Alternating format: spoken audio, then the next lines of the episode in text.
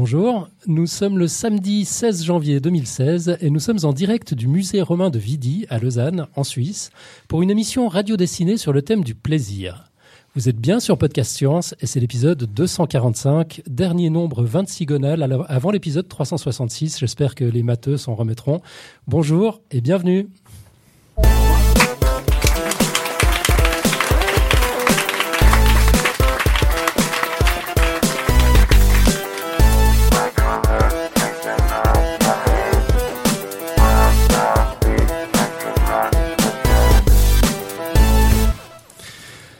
Du bonheur, et vous avez tout de suite une flopée d'études sur la question. Les sociologues, les économistes, les psychologues produisent tellement de données qu'on publie régulièrement, depuis une dizaine d'années, des classements des pays les plus heureux. Le Bhoutan a même inventé un indice du bonheur national brut.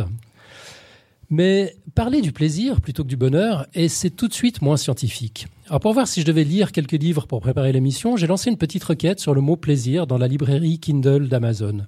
Le résultat est exactement celui auquel vous vous seriez attendu. Et dire qu'on se plaint que les gens ne lisent plus. Quand on pense au plaisir, ce qui vient tout de suite à l'esprit, c'est l'amitié, le partage, la fête, la bonne cuisine, le sexe. Pour certains, le plaisir, c'est le débat, la confrontation. Pour d'autres, c'est lire un bouquin ou prendre un bon bain. Parfois, c'est la satisfaction d'avoir enfin compris quelque chose. Souvent, c'est s'autoriser une petite entorse à la règle ou un petit dessert. Mais d'un point de vue scientifique, c'est quoi le plaisir? Est-il seulement possible de définir cet élément clé de la motivation chez l'humain? Le plaisir est essentiel à l'apprentissage depuis toujours. Le plaisir est nécessaire à la survie. Si manger, boire, se reproduire n'avait pas titillé le circuit de la récompense chez nos ancêtres, personne ne serait là pour en parler aujourd'hui. Chez tous les humains, dans toutes les cultures, on trouve des rituels liés au plaisir. Chez tous les humains, dans toutes les cultures, on trouve des réglementations qui visent à contrôler le plaisir. De nos jours, ce n'est certes plus l'Église qui dicte nos conduites, en tout cas pas ici, mais nous avons néanmoins des règles très précises sur le sujet, des lois qui ciblent spécifiquement la sexualité, l'usage des drogues, la consommation d'alcool, les jeux. Aujourd'hui, nous allons explorer et interroger la notion de plaisir avec, comme à notre habitude, plusieurs focales. Nous verrons que les effets du shopping, de l'orgasme, de l'apprentissage, de la junk food, des jeux de hasard, de la prière pour certains, de la danse, la musique ou le sport pour d'autres, ont tous un point commun il déclenche des réactions chimiques particulières dans des zones spécifiques du cerveau. Explorer et comprendre ces mécanismes aide la science à mieux comprendre qui nous sommes et comment nous fonctionnons, mais également à mieux nous comprendre quand nous ne fonctionnons pas, lorsque la dépression par exemple nous interdit tout plaisir ou lorsque le côté obscur du plaisir prend le dessus, je veux bien sûr parler de l'addiction. Nous n'allons certes pas explorer toutes les facettes du plaisir aujourd'hui, mais nous allons tout de même bénéficier de plusieurs perspectives intéressantes sur la question. Nous aurons un éclairage euh, historique tout d'abord, avec Laurent Flutsch, qui est juste là à mes côtés. Euh, Laurent Flutsch, ici en Suisse romande, euh, on ne le présente plus, c'est une star. Mais la plupart de nos auditeurs se trouvent en France et dans le reste du monde, alors on va le présenter quand même et lui donner enfin la gloire internationale qu'il mérite depuis longtemps. Laurent Flutsch est archéologue, humoriste, rédacteur satirique, homme de radio, accessoirement directeur du musée romain de Vidi qui nous accueille aujourd'hui. Laurent nous parlera du plaisir chez les Romains. Bienvenue Laurent. Bonjour, merci.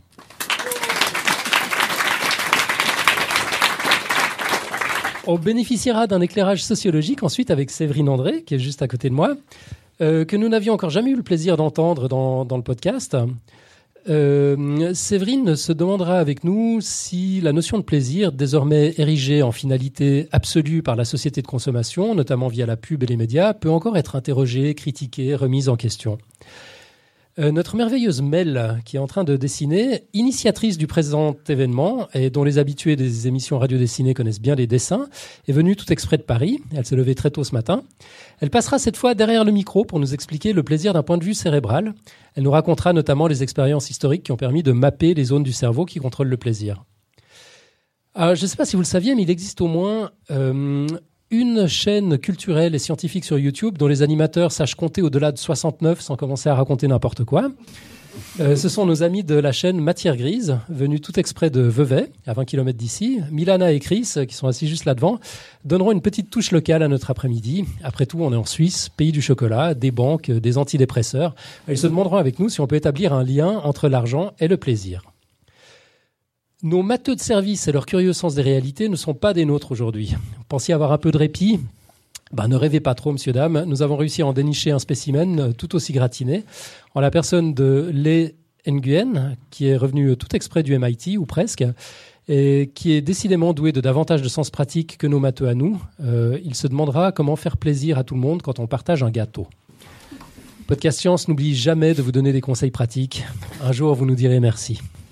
Et bon, les dossiers de matheux, on n'y comprend jamais rien, mais c'est toujours un plaisir. Pour une fois, les matheux ne seront pas hors sujet.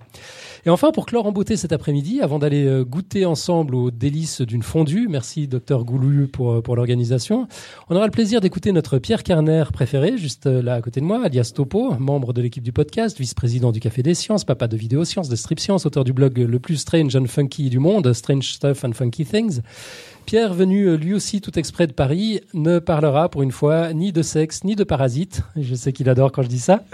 Pierre a voulu lui aussi donner une petite touche locale à son intervention et comme il s'imagine que les Suisses sont des malades de la poutre qui n'abouclent leur panos entre deux catelles que pour réaguiller la boy du cagnard a un totinet de traviole, eh bien Pierre va nous parler des troubles obsessionnels compulsifs. Y sera-t-il vraiment question de plaisir ou peut-être justement d'absence de plaisir? On le saura en fin d'émission. Euh, voilà pour les, présentations. Une émission radio dessinée, c'est pas juste un épisode en live et en public de Podcast Science, c'est aussi une expérience artistique sans équivalent, grâce à nos amis dessinateurs du collectif Strip Science, qui relèvent à chaque fois avec brio le défi d'illustrer en, temps réel euh, ce que nous présentent les, chroniqueurs. Alors avec nous pour cette édition, venue tout exprès euh, de Paris, on aura Héloïse Chauchois, que, ah oui, je crois que j'ai toujours une slide de retard en fait. Voilà, Héloïse euh, Chauchois, euh, Inti, venue tout exprès de Bruxelles. Mel, c'est pas parce qu'elle cause qu'elle est dispensée de dessiner. Euh, le prolifique FIP et ses innombrables et incroyables lapins. Et notre Pouillot préféré qui a réalisé cette affiche absolument extraordinaire. Merci, merci Pouillot. Et on essaiera donc avec Pierre de, faire un point régulièrement sur, sur leur production. Voilà, trêve d'introduction.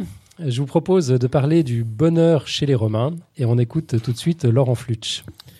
Alors, le bonheur chez les Romains ou le plaisir chez les Romains, c'est un sujet beaucoup trop vaste. On en est tous conscients, naturellement.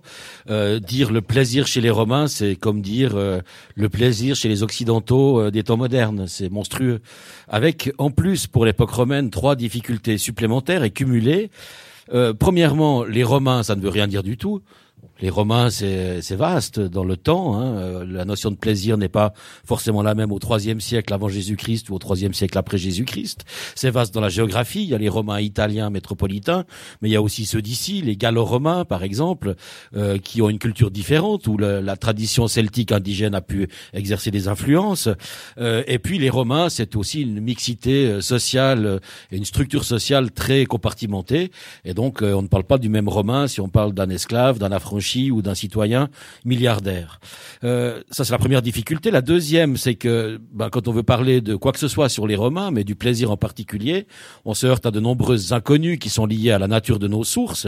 Les sources littéraires sont exclusivement masculines. On n'a aucun écrit de femme dans l'Antiquité, grecque ou romaine, euh, surtout romaine d'ailleurs. Euh, ce sont des auteurs qui sont tous plus ou moins métropolitains, romains de Rome, et tous euh, des gens qui appartiennent aux élites et qui ne s'intéressent pas vraiment aux classes modestes. Et les sources archéologiques, c'est guère mieux, puisqu'elles sont peut-être un peu plus démocratiques, mais elles sont souvent lacunaires, aléatoires, très souvent délicates à interpréter. Euh, elles sont aussi un peu faussées par le fait que plus on a de, de biens matériels, plus on est riche, plus on laisse de traces matérielles. Donc euh, l'archéologie est aussi un peu plus bavarde sur les riches que sur les pauvres. Et sans compter un autre problème, c'est que le plaisir en tant que soi ne, ne, se sédimente pas directement dans le terrain et que donc il ne peut être abordé par les archéologues que par des signes plus ou moins euh, indirects. Et puis troisième difficulté, c'est la distance culturelle entre l'Antiquité et nous.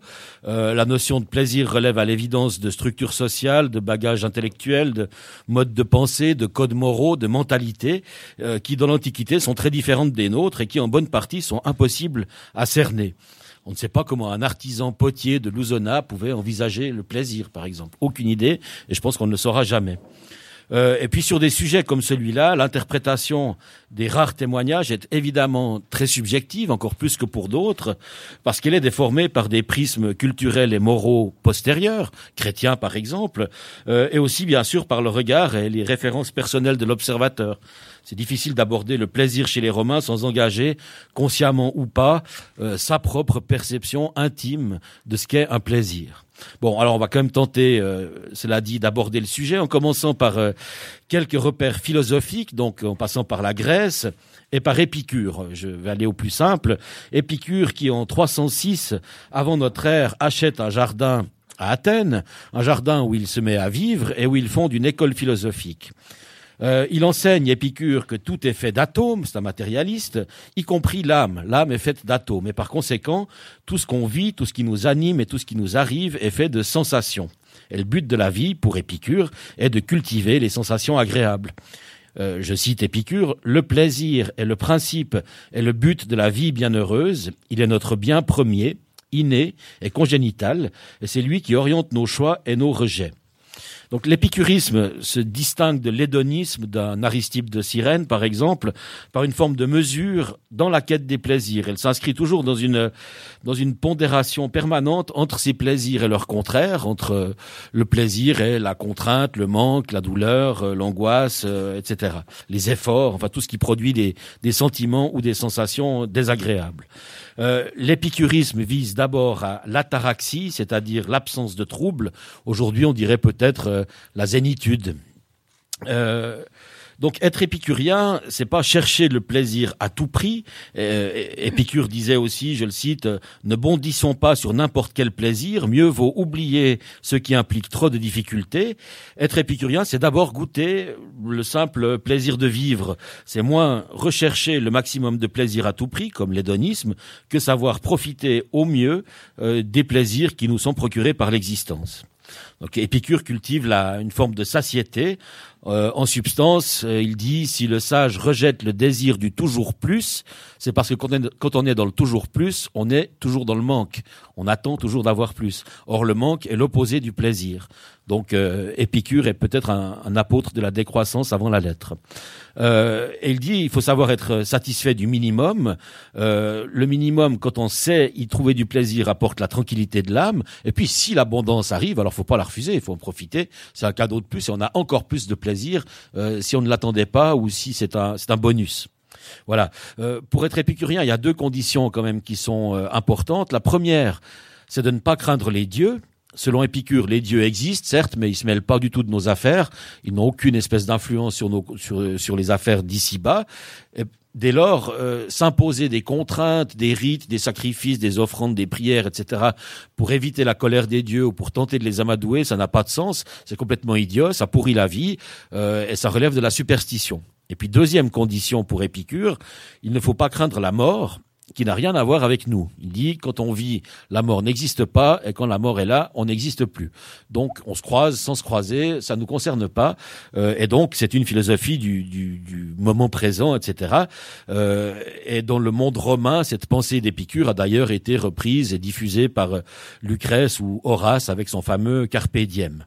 Donc voilà, euh, cette pensée, elle, elle, imprègne une partie de la société romaine, mais évidemment, euh, comme je le disais avant, on ne sait pas dans quelle mesure elle, elle s'étend au-delà des élites intellectuelles, des écoles philosophiques, des grands penseurs romains. Je ne pense pas que le, potier de Lousona que j'ai évoqué tout à l'heure ait lu Lucrèce ou, ou Horace ou qu'il ait une réflexion très aboutie sur ce qu'est euh, le, le but de la vie et la quête du bonheur.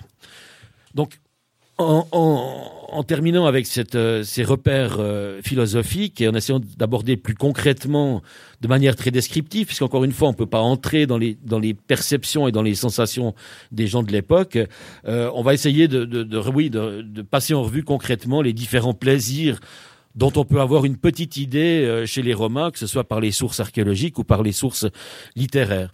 Euh, D'abord, il faut quand même rappeler euh, encore un ou deux principes, c'est que cette société romaine est une société esclavagiste.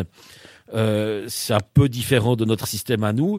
Les plaisirs sont donc plutôt réservés aux gens libres, en tout cas les plaisirs dont on parle et pour lesquels on a quelques témoignages.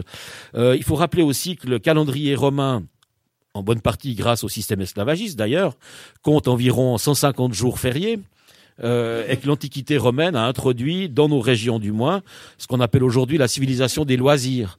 Les Romains, les Romains libres, les Romains aisés, euh, ne travaillent pas beaucoup et ils ont pas mal de temps pour des, des célébrations d'ordre religieux, mais qui sont rarement austères. Les célébrations religieuses de ces jours fériés sont toujours plus ou moins accompagnées de, banquets et de débauches diverses, aurait dit des chrétiens par exemple. Bon, au plan, euh, au plan collectif, on peut citer euh, des plaisirs nouveaux qui sont introduits par les Romains dans nos régions, par exemple les plaisirs liés aux bains thermaux, euh, tout ce qui est délassement, fitness, même pratique du sport, hygiène. C'est des plaisirs sociaux. Généralement, on va dans ces établissements thermaux pour se pour se rencontrer, pour discuter. Il y a les jeux de société, les jeux de hasard aussi qui interviennent et qui se développent dans le cadre favorable de cette société des loisirs. Et puis il y a les spectacles, bien sûr.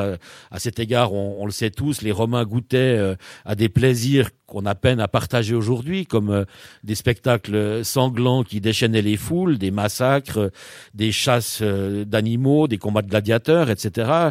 Pour l'inauguration du Colisée, on s'en vantait, on trouvait ça merveilleux. 11 000 bêtes sauvages ont été massacrées même pas par d'autres bêtes sauvages. Oui, parfois, on s'amusait à opposer un dromadaire et un ours ou pour voir ce que ça fait, quoi, et, combien de temps ça dure, etc. Euh, donc, on adorait la tripaille répandue dans le dans le sable de l'arène.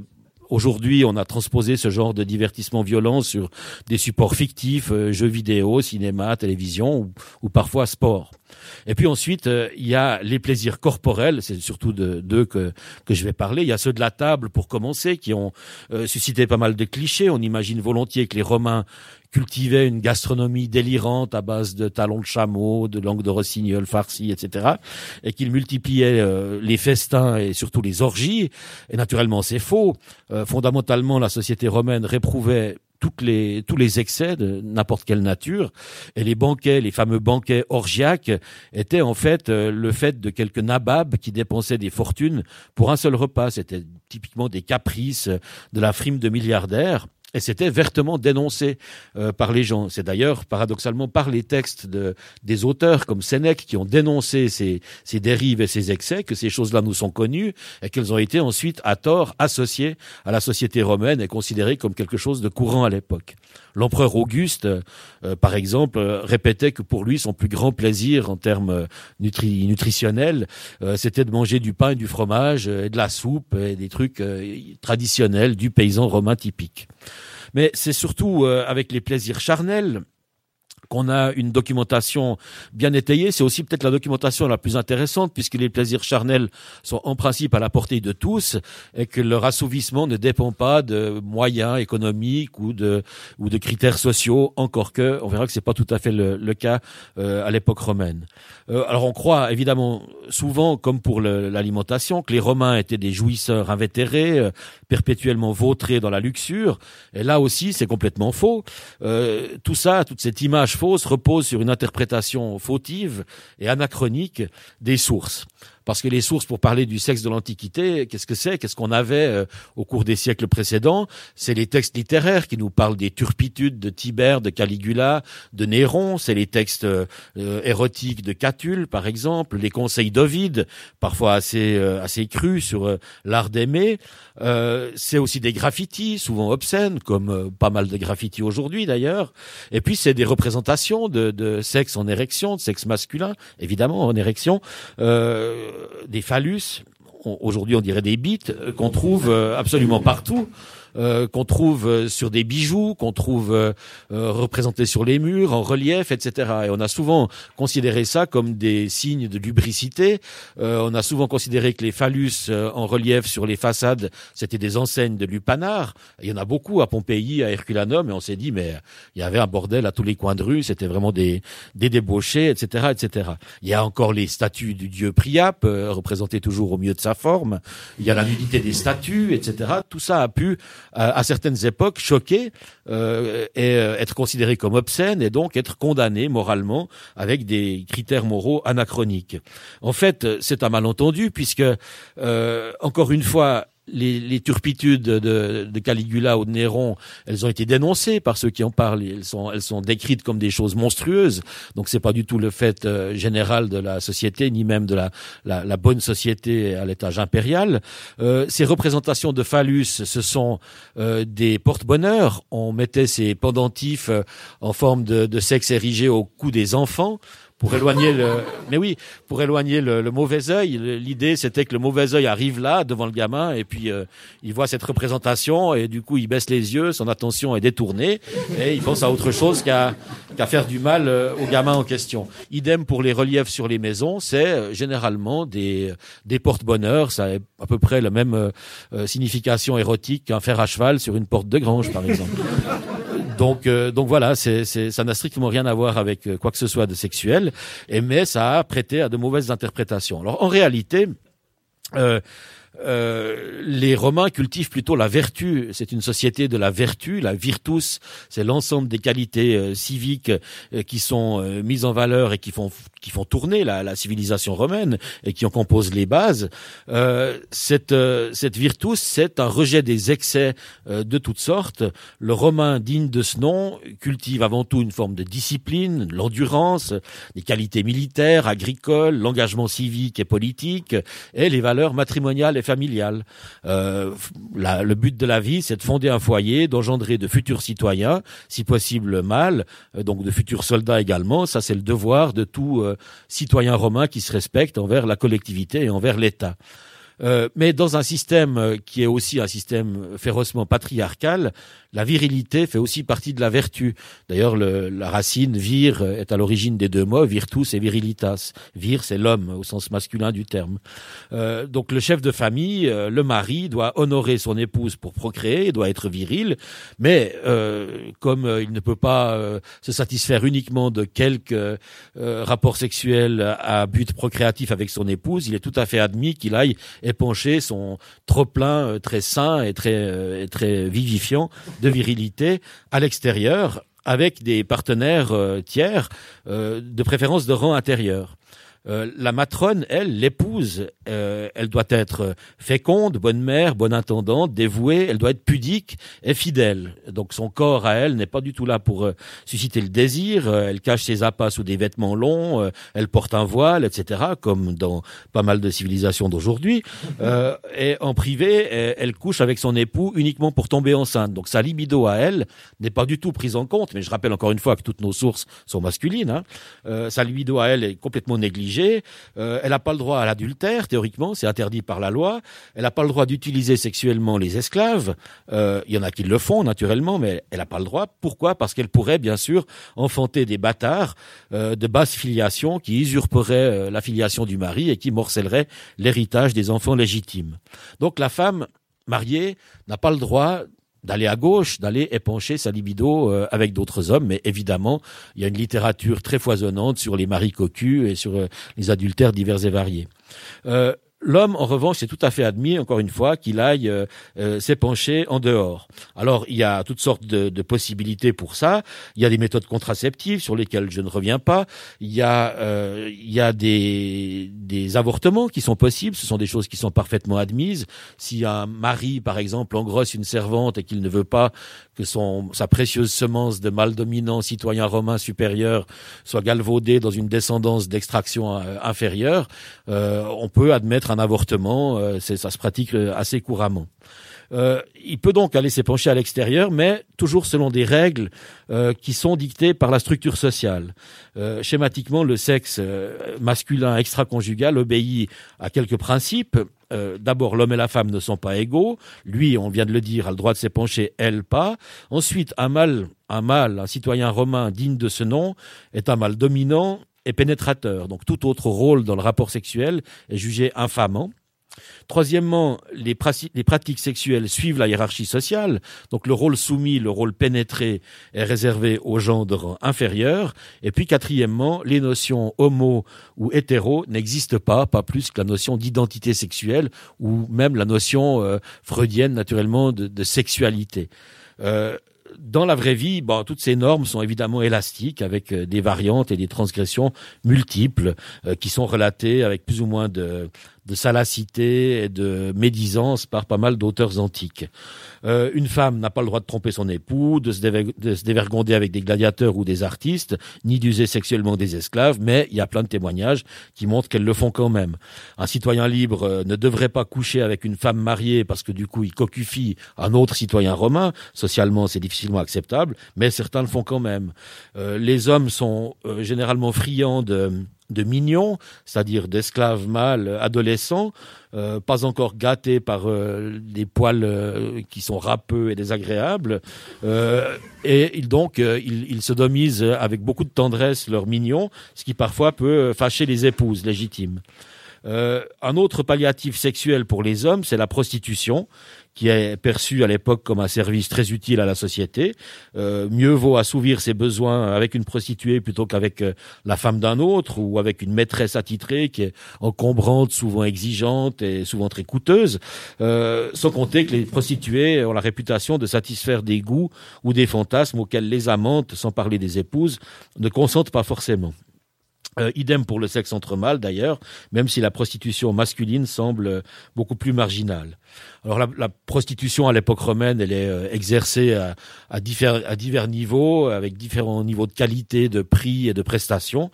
Euh, il y a euh, des indépendantes, il y a des prostituées qui exercent pour le, le compte d'un macro, mais généralement c'est une activité mal vue, voire interdite selon les périodes. il y a des courtisanes de luxe à domicile, des filles qui tapinent dans les cimetières et des tarifs aussi du simple au centuple, encore une fois selon les prestations. Évidemment, les sources là aussi sont très lacunaires. On est beaucoup euh, dépendant de, de Pompéi et d'Herculanum, donc euh, du milieu du premier siècle de notre ère. On ne sait pas trop avant ou après ce qui se passe. Euh, quant aux pratiques proprement dites, aux pratiques sexuelles, la mentalité phallocrate et la structure sociale régissent, comme on l'a dit, euh, c'est pratique. Donc le mâle dominant pénètre par devant ou par derrière. C'est clair que la meilleure méthode de contraception pour un mari qui veut pas euh, engendrer des bâtards, c'est de passer par derrière avec une femme ou avec un homme. Euh, mais avec les mignons, c'est évidemment la seule pratique qui est, qui est admissible. et le mâle dominant reçoit aussi des caresses, manuelles ou buccales. C'est tout à fait légitime. Il adore ça. et il éjacule. Mais il s'occupe que de lui-même.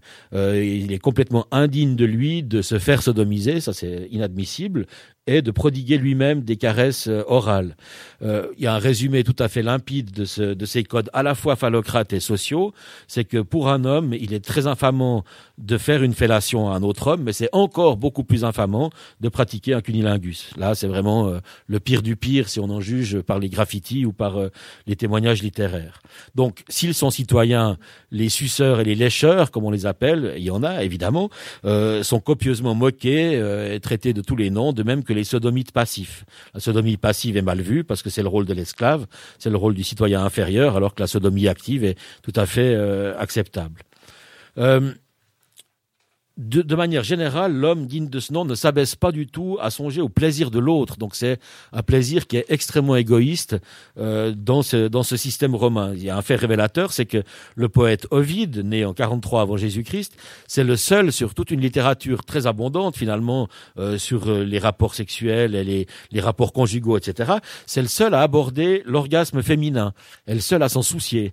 D'ailleurs, c'est le seul qui dit aimer que sa partenaire jouisse avec lui en même temps que lui. Mais bon, on comprend au fil de la lecture que c'est plutôt d'abord pour aviver son plaisir à lui, puisque euh, il prescrit à celle qui n'arrive pas à jouir en même temps que lui de simuler et euh, de simuler, si possible, de façon crédible.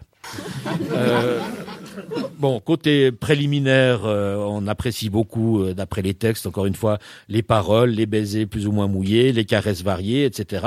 Les positions varient également. Euh, on a toutes sortes de textes qui parlent de panne d'érection ou d'impuissance chronique et qui, évidemment, sont des tares qui suscitent la honte et les sarcasmes. Souvent, d'ailleurs, l'homme rejette la faute sur la femme, qui n'est pas assez active, pas assez attractive, qui ne parle pas assez, qui émet des bruits bizarres, enfin, etc.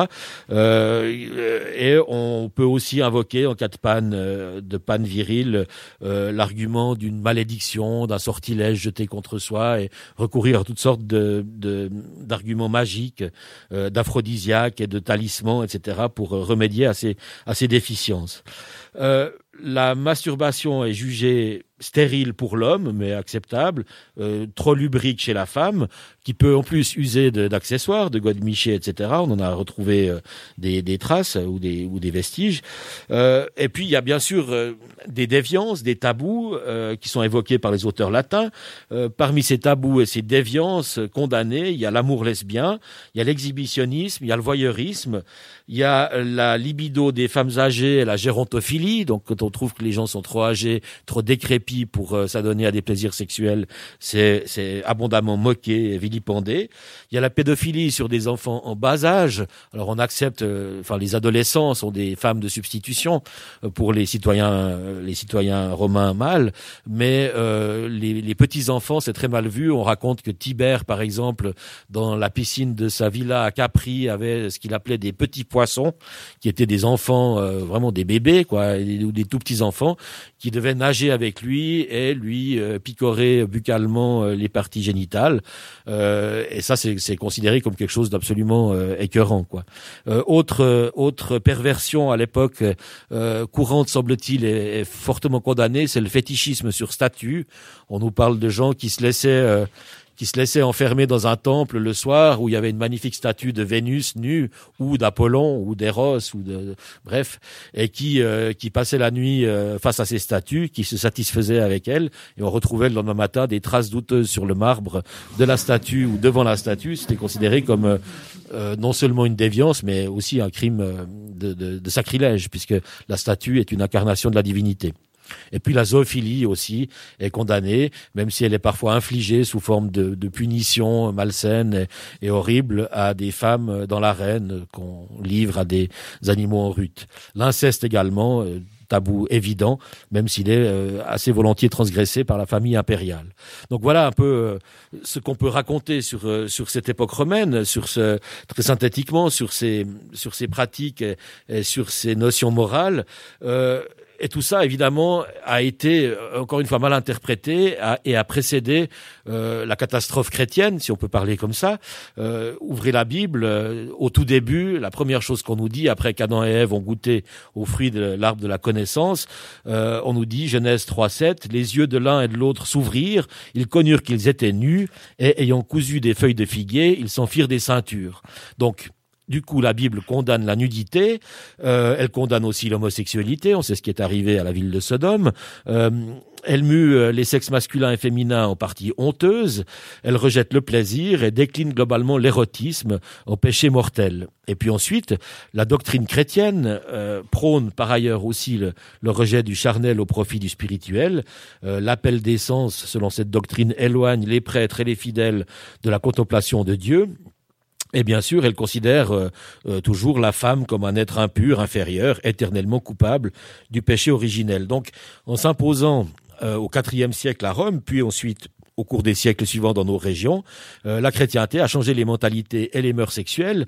Euh, les papes, les conciles ont interdit les fêtes et les coutumes romaines jugées licencieuses, décrété le célibat et la théorique chasteté des prêtres, euh, sacralisé le mariage, banni le divorce, réduit le sexe à la fonction conjugale et procréatrice procréatrice. Puis ensuite, le protestantisme n'a rien arrangé.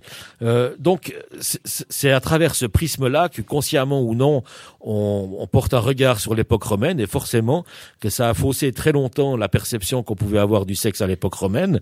Et maintenant, on essaye de, on essaye de rétablir un petit peu les choses, mais ça reste difficile dans la mesure où, malgré mai 68, malgré la, libéralisation des mœurs, etc., on est encore dans, dans une époque fortement imprégnée de, de tabous judéo-chrétiens euh, si on prend euh, les, les signes que sont par exemple les limites d'âge pour euh, pour les, les, les, enfants ou les adolescents pour voir des films ou des ou des émissions de télévision, il faut une quantité de violence absolument hallucinante pour qu'on mette une barre à quatre à 14 ou à 16 ans. En revanche, une simple scène de sexe euh, naturel euh, euh, et un peu réaliste immédiatement amène une, un tabou pour les pour les moins de 16 ans ou les moins de 14 ans. Donc on est encore un peu dépendant de ça. Je prends juste un exemple de ce de cette influence pérenne finalement de, des, des pudeur judéo-chrétienne. Tout récemment, aux États-Unis, les auteurs de la BD Murena, qui se passe à l'époque romaine, donc, euh, euh, ont été contraints d'ajouter des pagnes à tous les gladiateurs qu'ils avaient dessiné complètement nus. Donc les choses n'ont pas tellement évolué depuis depuis la Renaissance où on a posé des feuilles de vigne sur les statues romaines voilà, cet exemple illustre le, décalage entre les perceptions romaines et celles d'aujourd'hui.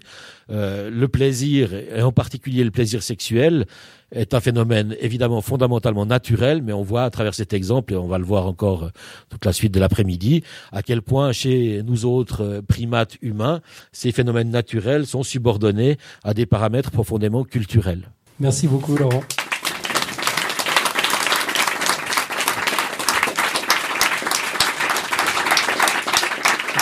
Je, vois poser devant vous un livre rose qui s'appelle Chaud latin? Oui, oui, c'est le catalogue d'une exposition consacrée euh, il y a deux ans dans ce musée au sexe à l'époque romaine, justement, avec euh, ben, pas mal d'illustrations et avec notamment euh, un petit bonus sonore, c'est-à-dire qu'on a la voix de Frédéric Recrosio qui nous lit des beaucoup beaucoup de passages d'auteurs euh, antiques euh, qui parlent euh, des pratiques, des, des sarcasmes, de la séduction, etc., etc. Donc c'est un catalogue d'exposition disponible partout, en France, en Suisse et au musée, si jamais. Merveilleux, merci. Est-ce qu'on a des questions pour Laurent Flutsch dans, dans le public? Autrement, bah, vous pouvez toujours lever la main plus tard si ça vient pas maintenant, et puis on peut faire un petit point sur les dessins, peut-être, Pierre? Alors, à leur habitude, on a juste deux dessins. Hein. non, il doit y en avoir à peu près une vingtaine. Euh, donc ça commence par l'installation de, l'émission. Donc FIP dit qu'il y a un podcast Science sur le plaisir qui se prépare. Euh, je suis sûr que ça ne va pas dégénérer, euh, dit un, lapin. L'autre dit ouais, et un autre qui est hors champ mais dont on voit l'éjaculation dit ouais. Mel euh, nous, dit que Podcast Science, événement radio dessiné sur le thème du plaisir, les invités arrivent. Arrive donc un invité euh, à briller de latex de, avec ses menottes qui dit coucou, c'est ici pour la partouze. Héloïse Chauchois euh, nous donne le top départ de l'émission. 3, 2, 1, c'est parti. Ok, ça marche que dalle. un dessin de Inti euh, sur euh, bah, le, thème du plaisir où on voit deux personnes euh, en train de se balader tout nus dans la nature, la nature vaudoise, j'imagine, et des petits lapins et un petit chat. Donc c'est très joli, c'est bucolique. Ensuite, un dessin de Pouillot, notre Pouillot national, pour dire le plaisir, c'est avant tout un dicton. Plaisir d'offrir, joie de recevoir, dit le distributeur d'impôts à son Et euh, on passe maintenant au vif du sujet, c'est-à-dire le plaisir chez les Romains, avec un premier dessin de Philippe. Le plaisir chez les Romains. Monsieur, monsieur, je sais comment. Ça suffit, Romain. Ça fait mille fois que je te dis que ce ne sont pas les mêmes Romains. Héloïse Chauchois euh, qui euh, réagit Les Romains, ça ne veut rien dire du tout. Et un Romain dit Hey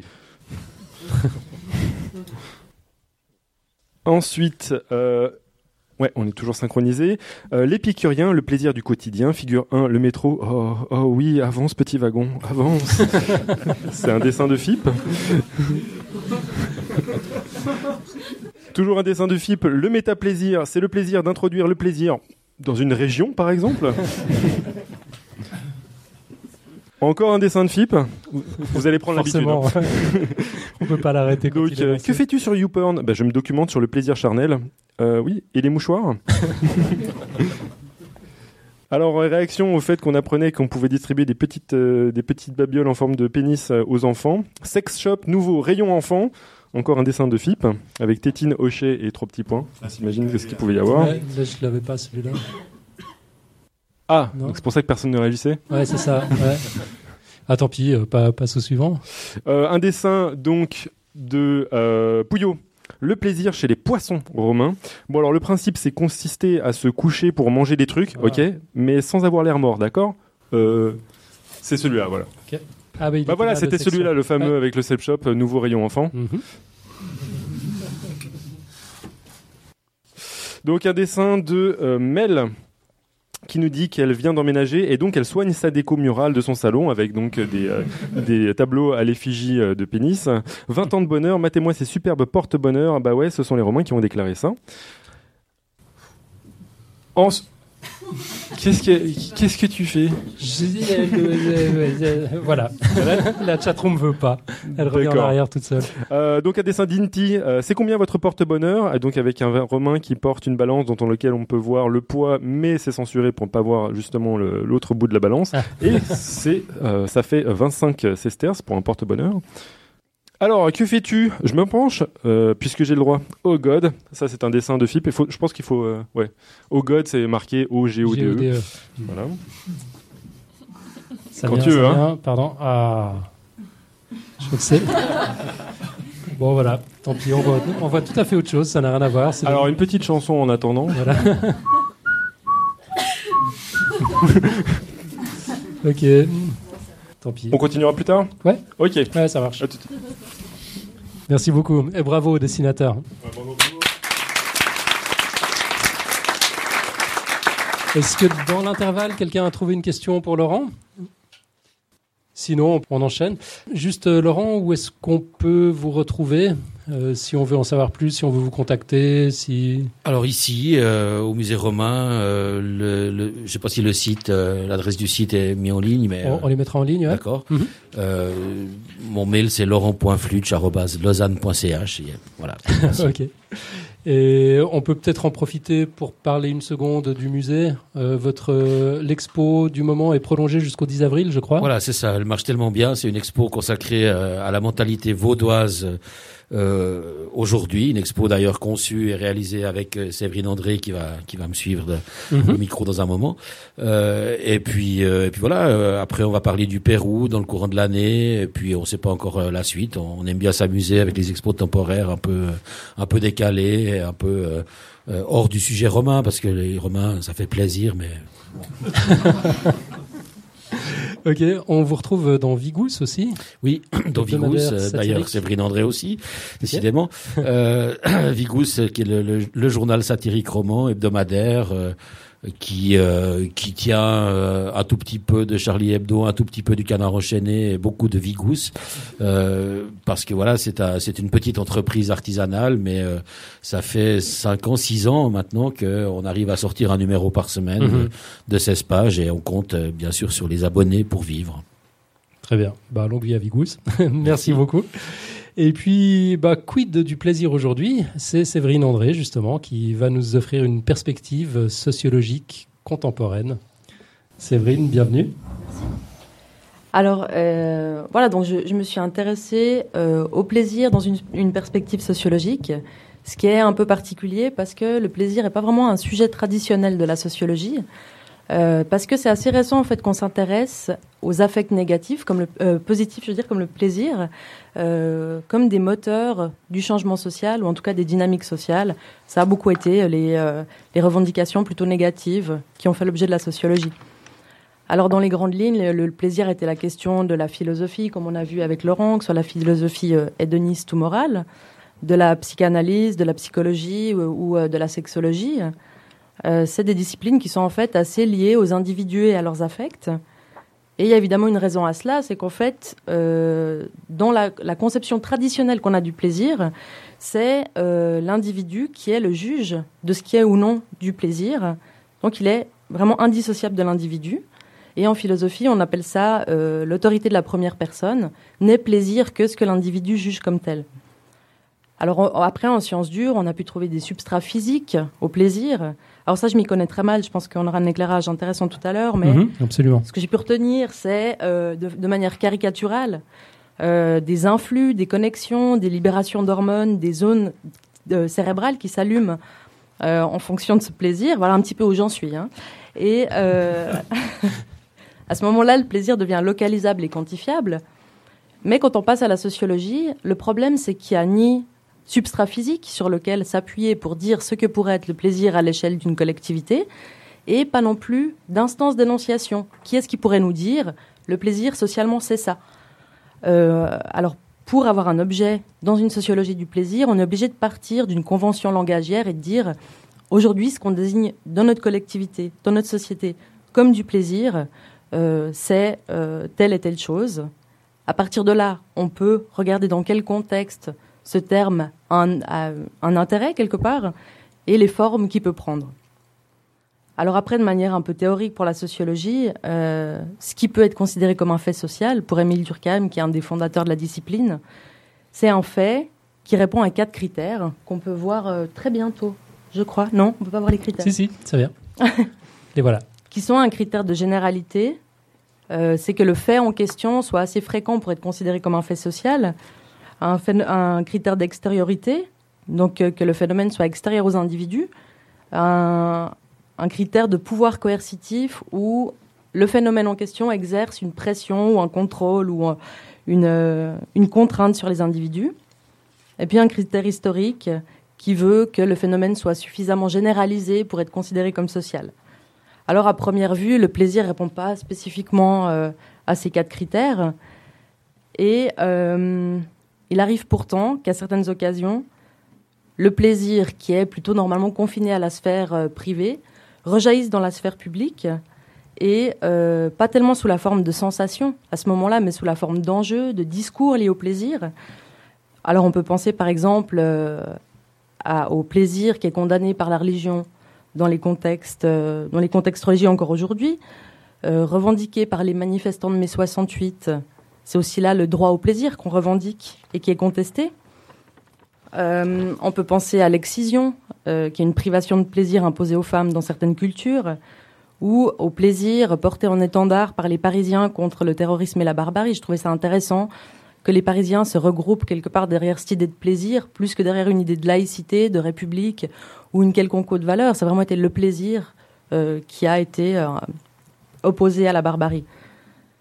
Alors dans ces différents contextes, euh, le plaisir revêt des enjeux assez différents. Il peut souvent figurer un ensemble de valeurs autour desquelles on se retrouve euh, pour contrer un système oppressant, une idéologie qui est finalement pas la nôtre à ce moment-là et à laquelle on souhaite pas se soumettre parce qu'elle nous fait pas plaisir. Être du côté du plaisir dans ces contextes-là, c'est être contre quelque chose, contre le productivisme, le paternalisme, l'exploitation, euh, tout est envisageable. Et puis de l'autre côté, euh, le plaisir quand il est euh, quelque part contrôlé par un groupe dominant est aussi un moyen de pression très important quand on pense à l'exemple de, de l'excision. Euh, et dans ces, dans ces situations-là, on voit qu'il y a vraiment une tension entre la sphère privée, qui est la sphère du plaisir, et la sphère collective, qui normalement ne devrait pas avoir de lien tellement direct avec le plaisir. Et c'est des, des jeux de pouvoir entre les deux sphères où de voir qui en fait a le contrôle sur cette, cet élément-là. Alors moi j'ai choisi en fait une illustration euh, qui est en fait très présente dans notre culture. C'est le plaisir comme il est euh, utilisé par la société de consommation, véhiculé par les médias et puis con- conditionné par l'industrie du divertissement. Euh, j'ai relevé quelques, quelques slogans. Donc le plaisir de conduire, hurler de plaisir, le plaisir du goût, le plaisir au cœur léger, rugir de plaisir, le plaisir à l'état brut, habillez-vous de plaisir, goûtez au plaisir de la légende, ou encore du plaisir à tartiner. Donc, euh, si la société de consommation a fait en sociologie l'objet de, nombreuses critiques, il me semble pas que cette critique ait pris cette, euh, cette direction-là en montrant quel usage était fait du plaisir dans ce contexte particulier. Donc, je vais euh, donner quelques éléments par rapport à cette histoire-là. Euh, donc moi, j'ai choisi de retenir peut-être deux éléments qui me paraissent importants dans l'avènement de cette idée de plaisir qui est finalement partout maintenant dans notre société. Alors j'ai retenu un premier élément qui est euh, l'apparition des loisirs en tant que contrepartie agréable au travail. Donc au début du XXe siècle, dans les industries, les usines, les patrons décident d'accorder à leurs ouvriers euh, du, euh, des loisirs. Et à ce moment-là, les ouvriers ont ce temps et parfois un peu de moyens. Et la société de consommation pour laquelle ils travaillent eux-mêmes euh, va produire des biens à même de combler ces moments de loisirs. Donc c'est l'industrie des loisirs qui, euh, qui apparaît. Et on peut, c'est assez, ironique parce qu'on peut imaginer un type euh, qui travaille, je sais pas, 10 heures par jour pour fabriquer des voitures et qui va le reste du temps mettre de l'argent de côté pour acheter les voitures que lui-même fabrique. Mais bon, ça c'est voilà cette société-là qui se met qui se met en place. Euh, et la deuxième étape que j'ai choisi de retenir, c'est euh, les manifestations de mai 68, où euh, le droit au plaisir, aujourd'hui on s'en souvient comme la liberté sexuelle, en fait, en résumé. Mais c'est aussi une contestation de cette organisation rationalisée des loisirs et du plaisir, parce qu'on accuse le système capitaliste, en fait, de produire une offre très homogène qui est un moyen de contrôle, en fait, sur les, individus. C'est quelque part l'opium du peuple, cette nouvelle consommation, qui est un aveuglement. Et euh, les, euh, les manifestants pensent que l'autonomie et la créativité sont les vrais gages d'un plaisir euh, authentique et pas justement cette consommation-là. Alors évidemment, ces, contestations n'auront pas réussi à, renverser le système et l'industrie de masse récupère ces revendications de créativité, d'autonomie pour les intégrer à l'offre marchande. Et l'offre devient plus ciblée, plus diversifiée, alors en donnant l'illusion que effectivement on répond à une vraie demande des consommateurs. Alors le système prend, le système capitaliste prend une distance avec les idéologies parce que l'idée c'est que finalement ce qu'on vend plaise à tout le monde, au plus grand nombre, sans créer des camps entre, euh, bah, comme le font les manifestants, disons. Euh, le, plaisir devient le moteur du nouveau capitalisme parce que ça marche assez bien en fait hein, de vendre du plaisir. On verra par la suite. Et il devient la condition de ce capitalisme selon les termes d'une économiste citée par l'hebdomadaire euh, La Décroissance, il y a quelques, dans le dernier numéro, je crois. Alors comment est-ce qu'on peut expliquer que euh, le système capitaliste, qui est par essence inhumain, c'est pas, c'est un système voilà qui est qui nous dépasse, continue à faire du plaisir un argument aussi central Alors le mécanisme est assez simple. Euh, la société de consommation repose sur un principe qui veut qu'on vende toujours plus de produits et de services en quantité toujours plus grande et plus variée. Et ça rentre en résonance, en fait, avec, euh, bon ça on va peut-être par la suite, mais l'humain euh, a des besoins. Le fait de satisfaire ses besoins lui procure du plaisir. Mais le problème avec cette société de consommation, c'est que les besoins sont limités. À un moment donné, on n'a plus d'intérêt réel à acheter. Euh, donc en recourant à l'idée de plaisir, la société capitaliste passe par-dessus cette limitation et propose de vendre directement du plaisir. Ce qui marche en fait assez bien. Euh, dans la mesure où on se rend compte que de boire quand on n'a pas soif, c'est quand même agréable. Et puis il y a tout un, système qui est développé pour que on nous vende des boissons spéciales pour quand on n'a pas soif. Donc c'est des boissons énergisantes, des boissons, des sodas, des choses comme ça, qui répondent plus à la soif, et toute une gamme de produits qui sont plus corrélés à des, à besoins réels. Et puis, euh, c'est pas pour rien que ça marche, parce que cette densification du plaisir répond quand même à une disposition de l'humain euh, selon le sociologue Patrick Faro, qui, qui pense que l'homme a une propension à jouir le mieux possible des plaisirs et commodités de la vie. Et c'est vrai que tant qu'on nous propose, bah on prend. Pourquoi ne pas, euh, pourquoi ne pas prendre?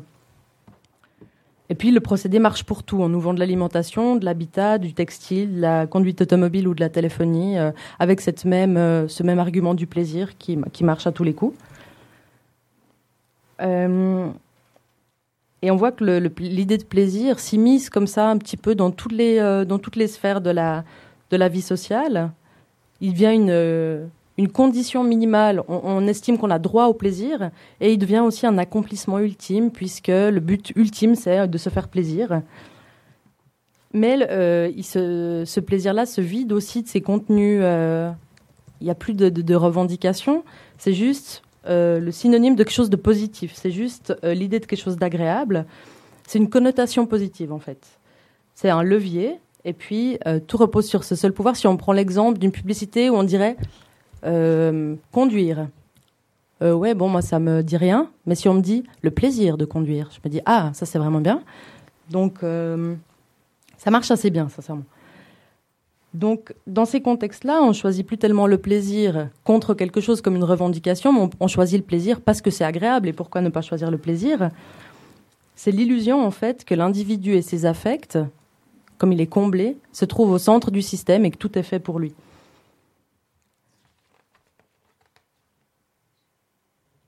Le, plaisir est aussi présenté comme une, libération pour l'individu. Euh, parce que dans, la mesure où il est entre les mains de logique marchande, le plaisir n'est plus l'aboutissement d'une recherche un peu personnelle, euh, d'une quête. On dit à l'homme ce qu'il désire, et puis dans le même mouvement, on lui donne. Et puis euh, que les coincés se retrouvent autour d'activités comme le sport, la culture cultivée ou les films d'auteurs dans lesquels le plaisir ne s'acquiert qu'au terme d'effort, de patience et de discipline. Ça, c'est une autre, euh, vision du plaisir qui s'oppose euh, quand même radicalement euh, au plaisir marchand. Et peut-être en dernier lieu, dans la logique marchande, le plaisir est présenté comme le lieu d'une affirmation de soi, parce qu'on est peut-être beaucoup dans l'idée que ce dont j'ai envie est nécessairement le reflet de mon moi profond. L'écrivain Pier Paolo Pasolini souligne à quel point, dans ce contexte, ce qu'on identifie comme du plaisir correspond systématiquement euh, aux standards de la société de consommation. Et je rajouterais aux standards de la société en général, parce que euh, on est en fait très conditionné dans notre rapport au plaisir. Euh, le plaisir est une question d'âge, de sexe et de classe sociale. il est formaté par des valeurs morales ou religieuses. Il est réservé à certains lieux et circonstances. Il repose sur des normes esthétiques, éthiques, juridiques. Et on ne cherche en fait le plaisir que dans le cadre où il est socialement admis qu'on le trouve. C'est quand même très normatif.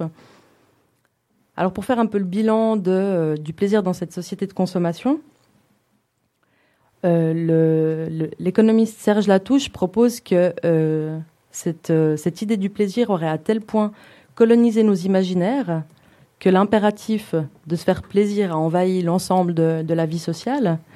Même les choses les plus contraignantes sont prétexte au plaisir, comme en témoignent ces titres d'ouvrages que j'ai pu trouver à gauche à droite. Donc, euh, apprendre l'allemand avec plaisir, maigrir avec plaisir, euh, le plaisir, nouvel enjeu du management. Donc, le plaisir est partout. Hein. Euh, à tel point que parfois le, plaisir peut être vécu comme un idéal difficile à satisfaire ou une source de pression, d'anxiété, de compétition. Euh, ce qui est quand même contradictoire avec l'idée de départ. Hein. Euh, mais pourtant, l'humain, dans, dans, dans l'ensemble, continue à alimenter cette religion, ce diktat et cette tyrannie du plaisir.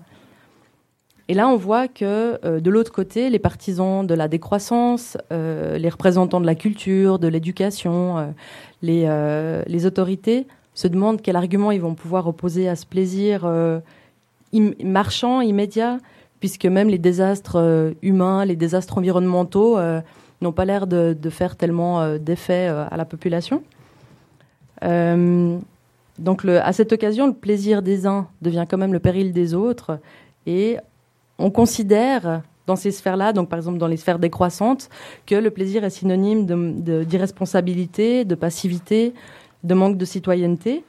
Et on a envie de proposer des définitions, des redéfinitions du plaisir et d'y mettre d'autres contenus, sans pour autant que l'idée de plaisir disparaisse des sociétés humaines. ces euh, revendications proposent pas qu'on se passe du plaisir, mais qu'on le redéfinisse. Et puis, de ce que j'ai pu lire de cette littérature-là, c'est autour de quatre enjeux principalement que ça se passe. Premièrement, l'idée de réinscrire le plaisir dans un processus, euh, de se rendre compte que l'homme n'a pas besoin d'avoir du plaisir tout le temps, et puis que le plaisir, c'est un sentiment parmi d'autres, une sensation parmi d'autres, d'autres sensations qui est aussi leur raison d'être. Euh, un deuxième aspect, c'est de sortir le, plaisir des logiques marchandes pour redécouvrir des plaisirs qu'on dit alors euh, plus vrais ou plus authentiques. Un troisième enjeu, c'est de réinscrire le plaisir dans le présent et de ne pas le conditionner toujours au prochain achat. Et un dernier enjeu serait de se réapproprier les moyens de son propre plaisir et de se fier non plus au matraquage publicitaire, mais à ses propres sensations. Donc, euh, pour conclure, euh, j'aimerais dire que j'ai trouvé très intéressant en fait d'envisager comme ça le plaisir euh, à l'intersection de, de l'individuel et du collectif, parce que je trouve très difficile de l'envisager que de manière collective. Et je trouve que c'est assez intéressant de voir que euh, ces luttes de définition euh, sont en fait, euh, voilà, existent de tout temps, je pense. Donc, à une période où la société, les institutions ou le système ont le pouvoir symbolique ou le pouvoir financier ou le pouvoir en tout cas de donner une définition du plaisir, succède une autre période où les individus revendiquent ce droit de donner une autre définition du plaisir jusqu'à ce que de nouveau un système, euh, une, collectivité se réapproprie ce pouvoir et ainsi de suite. En tout cas, j'espère que euh, qu'on entrevoit à quel point euh, les affects positifs peuvent aussi être des, des moteurs de l'action collective et qu'une société des, des affects comme elle est aujourd'hui développée a vraiment, je crois, tout son sens. Merci beaucoup, Séverine.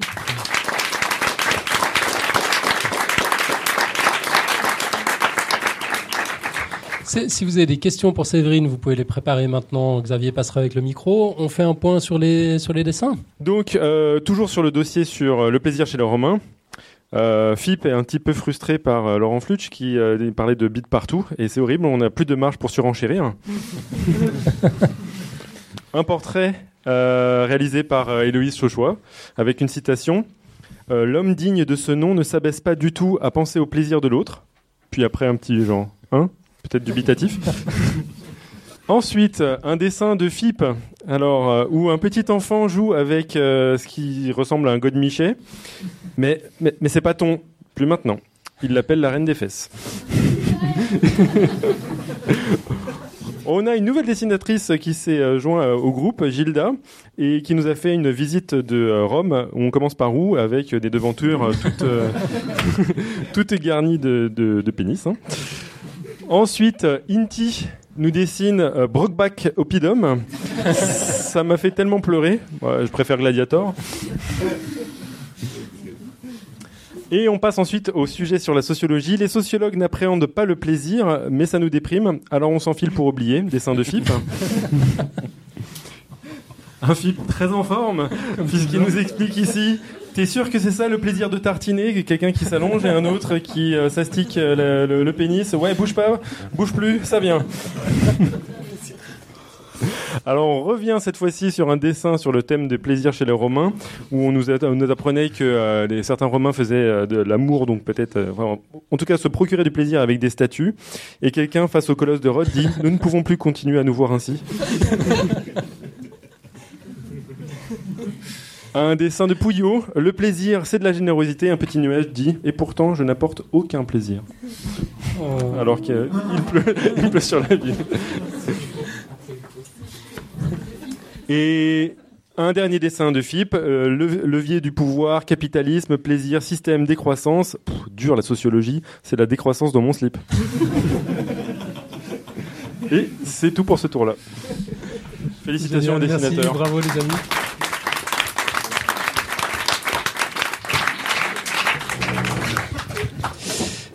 Alors, d'un point de vue neurobiologique, on sait aujourd'hui qu'il existe des zones liées au plaisir. Euh, le fameux circuit de la récompense, mais comment le sait-on? Comment s'y est-on pris pour le découvrir? Eh bien, c'est notre mail préféré qui va nous raconter tout ça maintenant. Bonjour, enfin bon, après-midi surtout.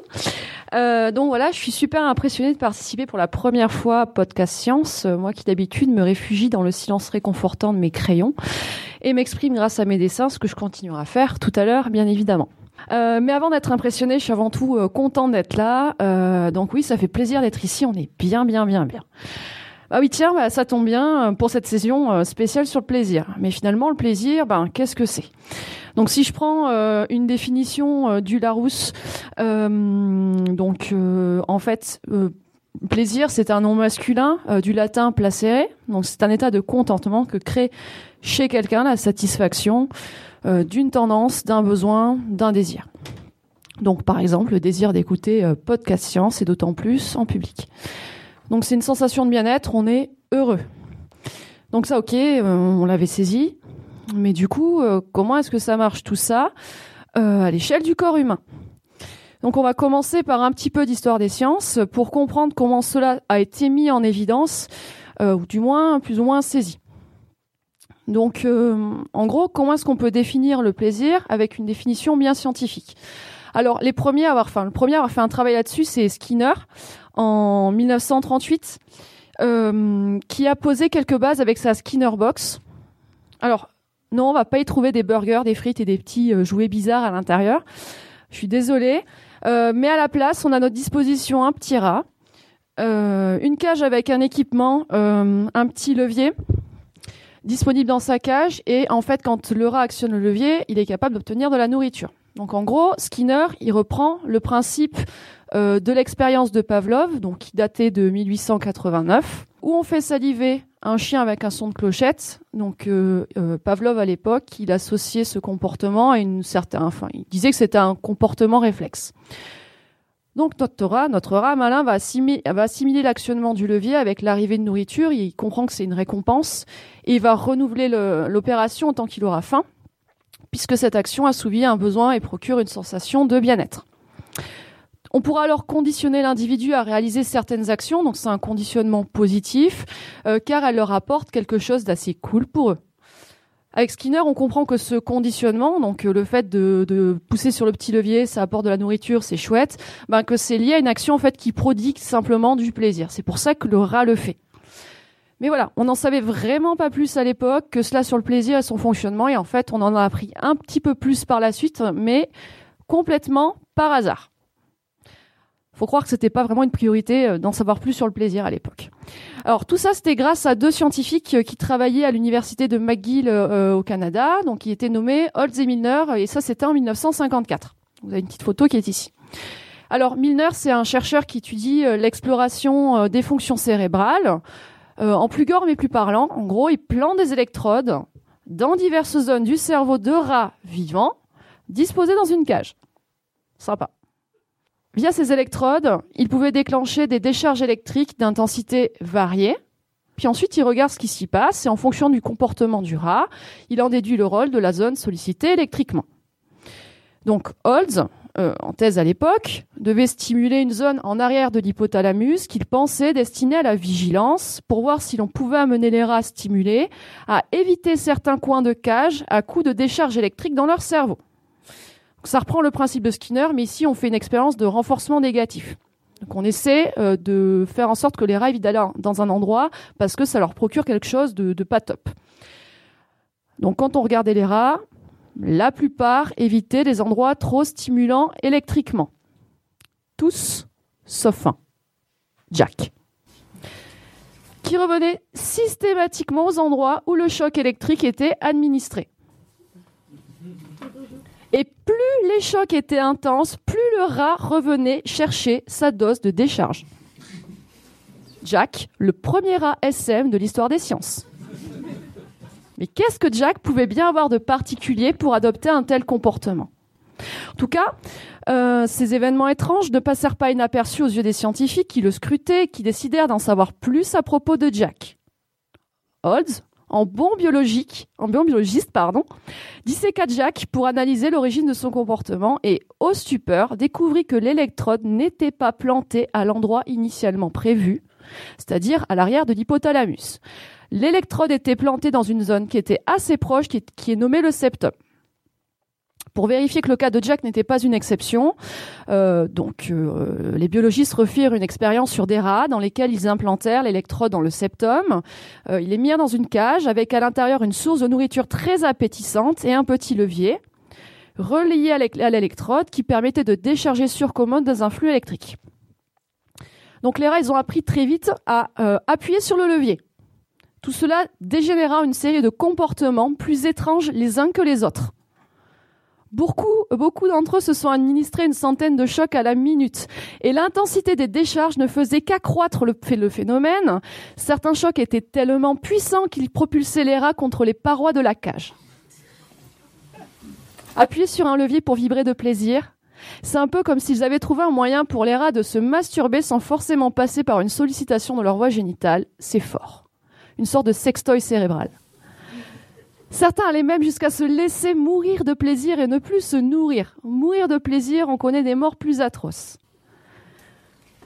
Plus récemment, euh, des scientifiques d'unités de recherche pour la défense aux États-Unis euh, réutilisèrent ce principe avec des rats qu'ils arrivent à diriger grâce à des électrodes donc plantées dans leur cerveau, euh, deux électrodes plantées dans des parties liées à l'odorat et à la motricité et une dans la zone du plaisir. Grâce à, ce, système, donc ils entraînent les rats à rechercher activement l'odeur des humains ou encore la présence d'explosifs. À terme, ils comptent utiliser ce dispositif pour euh, trouver des individus lors de tremblements de terre ou détecter des bombes. C'est quand même balèze tout ce qu'on peut faire par plaisir. Cependant, ces expériences sur les manipulations de rats avec des électrodes dans le cerveau laissent cours à des débats éthiques sur ces manipulations. Donc bon, c'est encore à l'état de recherche. Donc pour venir aux, zones du, plaisir, on sait que certaines sont dédiées à des plaisirs particuliers comme la jouissance sexuelle ou, le soulagement de la soif. Euh, d'autres semblent plus généralisées et offrent une sensation de bien-être total. Donc ce tissu neuronal voit ses euh, messages conditionnés par deux neurotransmetteurs principaux, à savoir la dopamine qui favorise l'envie et le désir et la sérotonine dont l'effet traduit plutôt la satiété et l'inhibition. Euh, le problème, c'est qu'il existe donc des substances capables de déréguler euh, la sécrétion dans la zone cérébrale du plaisir et d'entraîner des états artificiels de plaisir accentués. Donc évidemment, ces substances ne sont autres que des drogues comme les opiacés ou les psychostimulants. La prise répétée de drogues modifie à long terme donc les réseaux cérébraux et perturbe la recherche du plaisir. Donc le réseau dopaminergique peut s'emballer et provoquer un besoin incessant de plaisir. On devient addict. Donc toutes ces expériences que j'ai décrites auparavant avec les électrodes placées dans le réseau, euh, dans le dans le cerveau par excusez-moi des, des donc euh, ont permis de mettre en évidence de nombreuses zones euh, donc du plaisir à l'intérieur du cerveau de mammifères. Puis ensuite on a essayé de voir si on retrouvait ces ces zones-là aussi chez les humains. Là par contre on a utilisé des techniques donc d'imagerie moins invasive. On est passé par les IRM notamment. Donc c'est l'imagerie par résonance magnétique. Euh, ça a permis en fait d'affiner la définition d'un centre fonctionnel du plaisir, donc sur les modèles humains. Et euh, grâce euh, à cette IRM, on peut faire des expériences assez rigolotes sur les humains, comme par exemple essayer de déterminer les zones qui sont activées dans le cerveau lors du plaisir sexuel et particulièrement pendant l'orgasme. Alors, il y, a quelques, études qui ont été réalisées pour observer les manifestations cérébrales de l'orgasme, autant chez la femme que chez l'homme. Donc par exemple, pour la femme, il y a un exemple qui est connu, c'est l'exemple de, Nan Wise, donc qui était une étudiante en thèse de 54 ans, sexologue, qui voulut gracieusement donner de sa personne pour mener à bien cette fabuleuse expérience. Alors, replaçons euh, les choses dans le contexte. Petite musique d'ambiance là. Imaginez un grand tube gris et froid, aseptisé, un lit hyper rigide, du personnel en blouse blanche qui vous regarde. Hmm, pas du tout bloquant comme situation. Meilleure condition pour se mettre dans une ambiance érotique. Mais allez hop, on y va. Avant tout, c'est pour la science, quoi. Donc euh, notre Nanwise s'est auto-stimulé allègrement dans son appareil à IRM et ce dernier a pris des photos de son cerveau toutes les deux secondes. Les premières zones activées lors de la masturbation féminine sont des zones associées au cortex sensoriel, des zones génitales, dû au fait que ce sont les zones qui sont d'abord sollicitées pour se procurer du plaisir. Puis ensuite, on a une activation du système limbique, euh, mais aussi des zones du cerveau impliquées dans les émotions et la mémoire à long terme.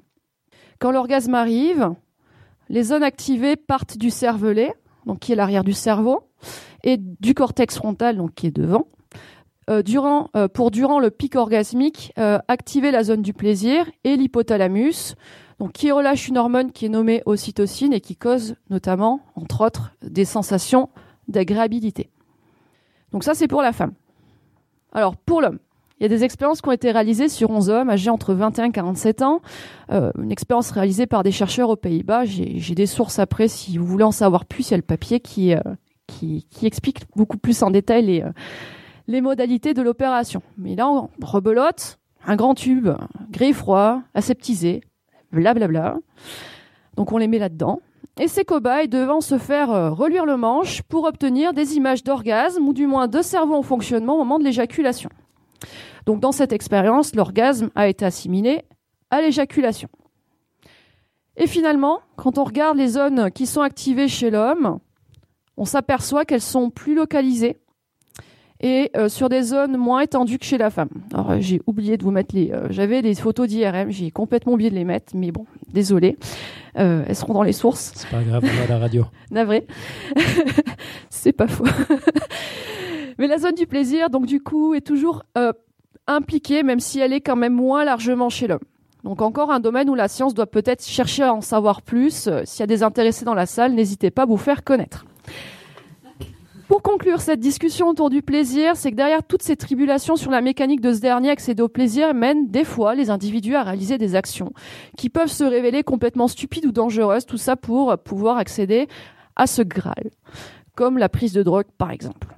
Il ne faut pas oublier avant tout euh, d'en profiter un maximum quand celui-là est présent, car qui sait combien de temps cet état durera et quand est-ce que vous y serez confronté dans le futur. Merci beaucoup, Hélène. On reste là si jamais il y a des questions. Euh, il y aura certainement des dessins. En attendant, tu peux nous dire où on peut te retrouver sur l'Internet mondial? On peut Euh, toujours? Oui, oui, c'est toujours possible. Euh, bah, j'ai un petit blog, mais bon, je le mets épisodiquement à jour.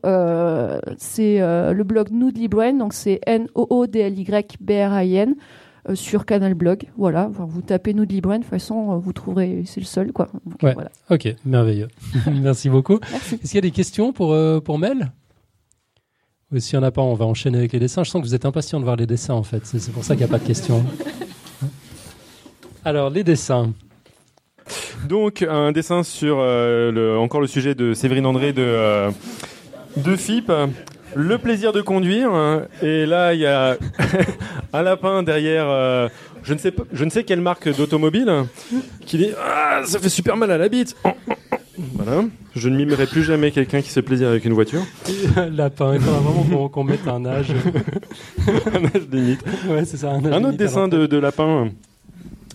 Euh, Serge Latouche euh, sur son livre Je peux m'enfoncer tout le poing dans la bouche. Très en forme, Lapin. Un dessin de Mel, c'est ça? Mhm. Oui, j'aime faire l'amour à mon sapin. Est-ce socialement acceptable? Un dessin d'Inti. Euh, donc une réunion marketing chez Vidange Express. Goûter au plaisir d'une fausse bien vide. Non, juste non. Un autre dessin de Mel. Pour lutter contre le capitalisme et l'imposition de ces normes du plaisir, il faut être acteur de son propre plaisir. Conclusion, vive la masturbation. Un dessin de Héloïse, le plaisir de conduire, surtout à 8h du mat sur le périph' le lundi matin.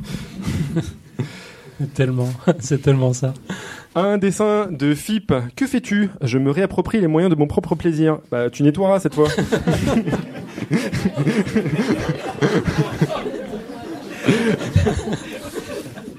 Et un dessin de Gilda sur le marché du plaisir. Tous les samedis, plaisir à demi-prix. Vous en trouverez au rayon plaisir, entre le rayon plaisir et le rayon plaisir. Donc la question c'était est-ce qu'il vous reste du plaisir? Et il y a encore un dessin, cette fois-ci sur le, sur le sujet de Mel, euh, une machine de, l'autre machine de Skinner avec une machine de casino. Mais du coup, il fallait, fallait suivre. Un lapin qui appuie sur le levier. Voilà. Formidable, bravo.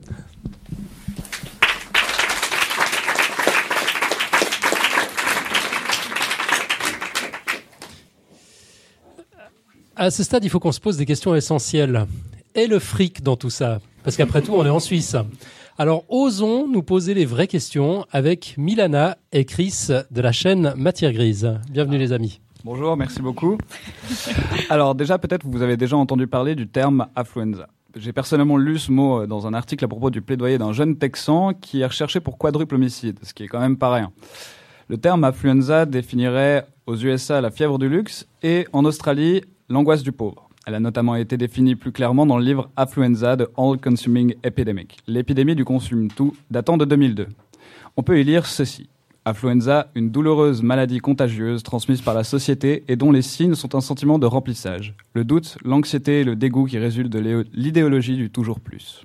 Alors, concrètement, ce mot popularisé à la fin des années 90 désignerait une maladie causée par l'influence de l'argent dans la réussite sociale et le pouvoir que cette course au rêve américain peut avoir sur nous.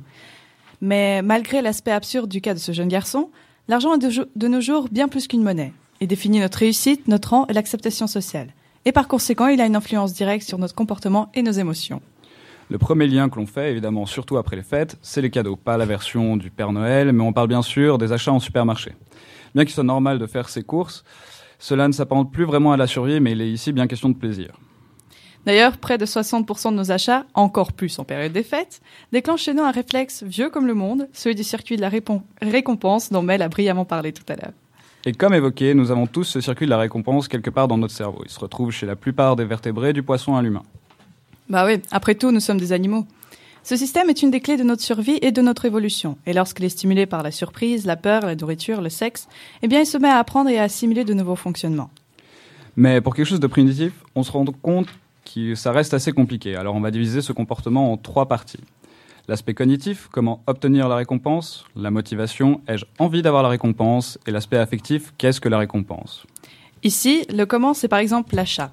La motivation, c'est la libération de dopamine, et la récompense, c'est la dopamine, joliment appelée hormone du plaisir. Le pouvoir inconscient de l'argent sur nos psychés est pour le moins étonnant. Une étude chinoise a étudié son effet sur les gens de niveaux sociaux différents. Certains ont compté des billets et d'autres ont compté de simples feuilles de papier. À la suite de ça, un test est effectué où les participants doivent plonger leurs mains dans de l'eau très chaude et y rester le plus longtemps possible. Les résultats sont plutôt flagrants et ceux qui ont manipulé de l'argent sont capables de rester avec la main dans l'eau un tiers plus longtemps que les autres.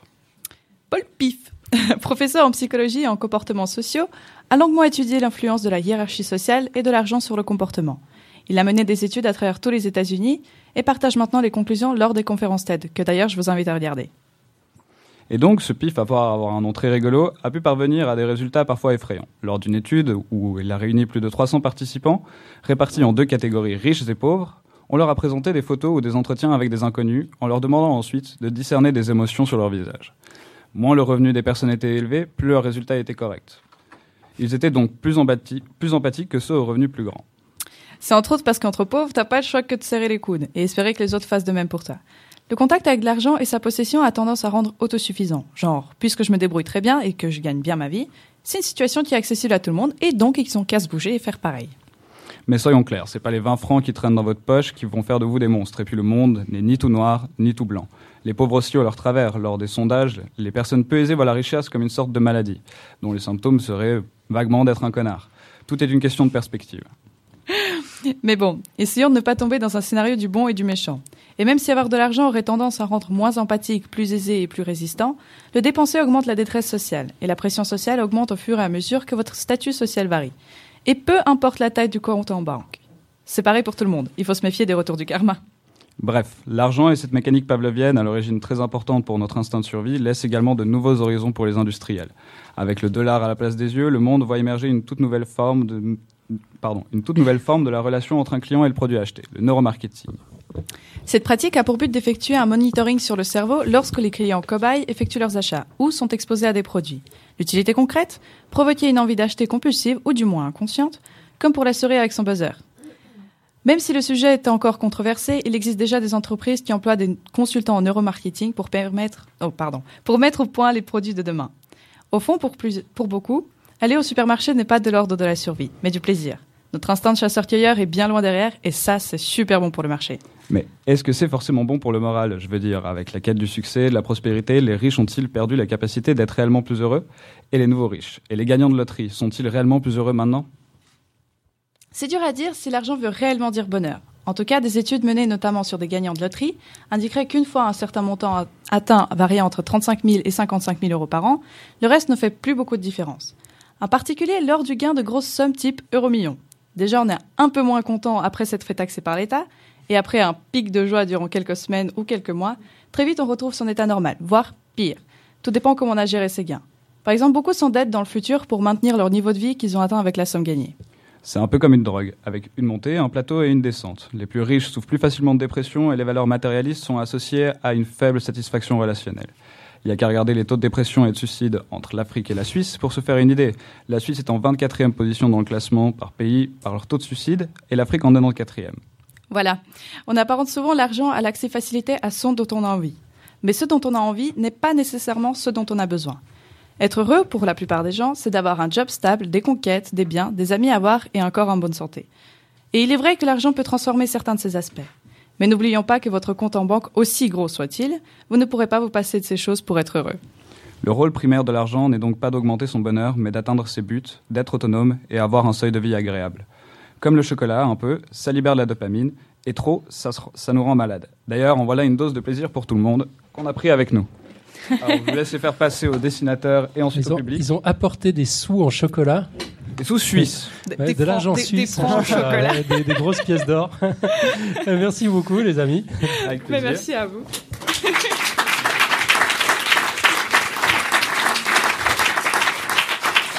C'est de la pièce de 5 francs en or. Yes.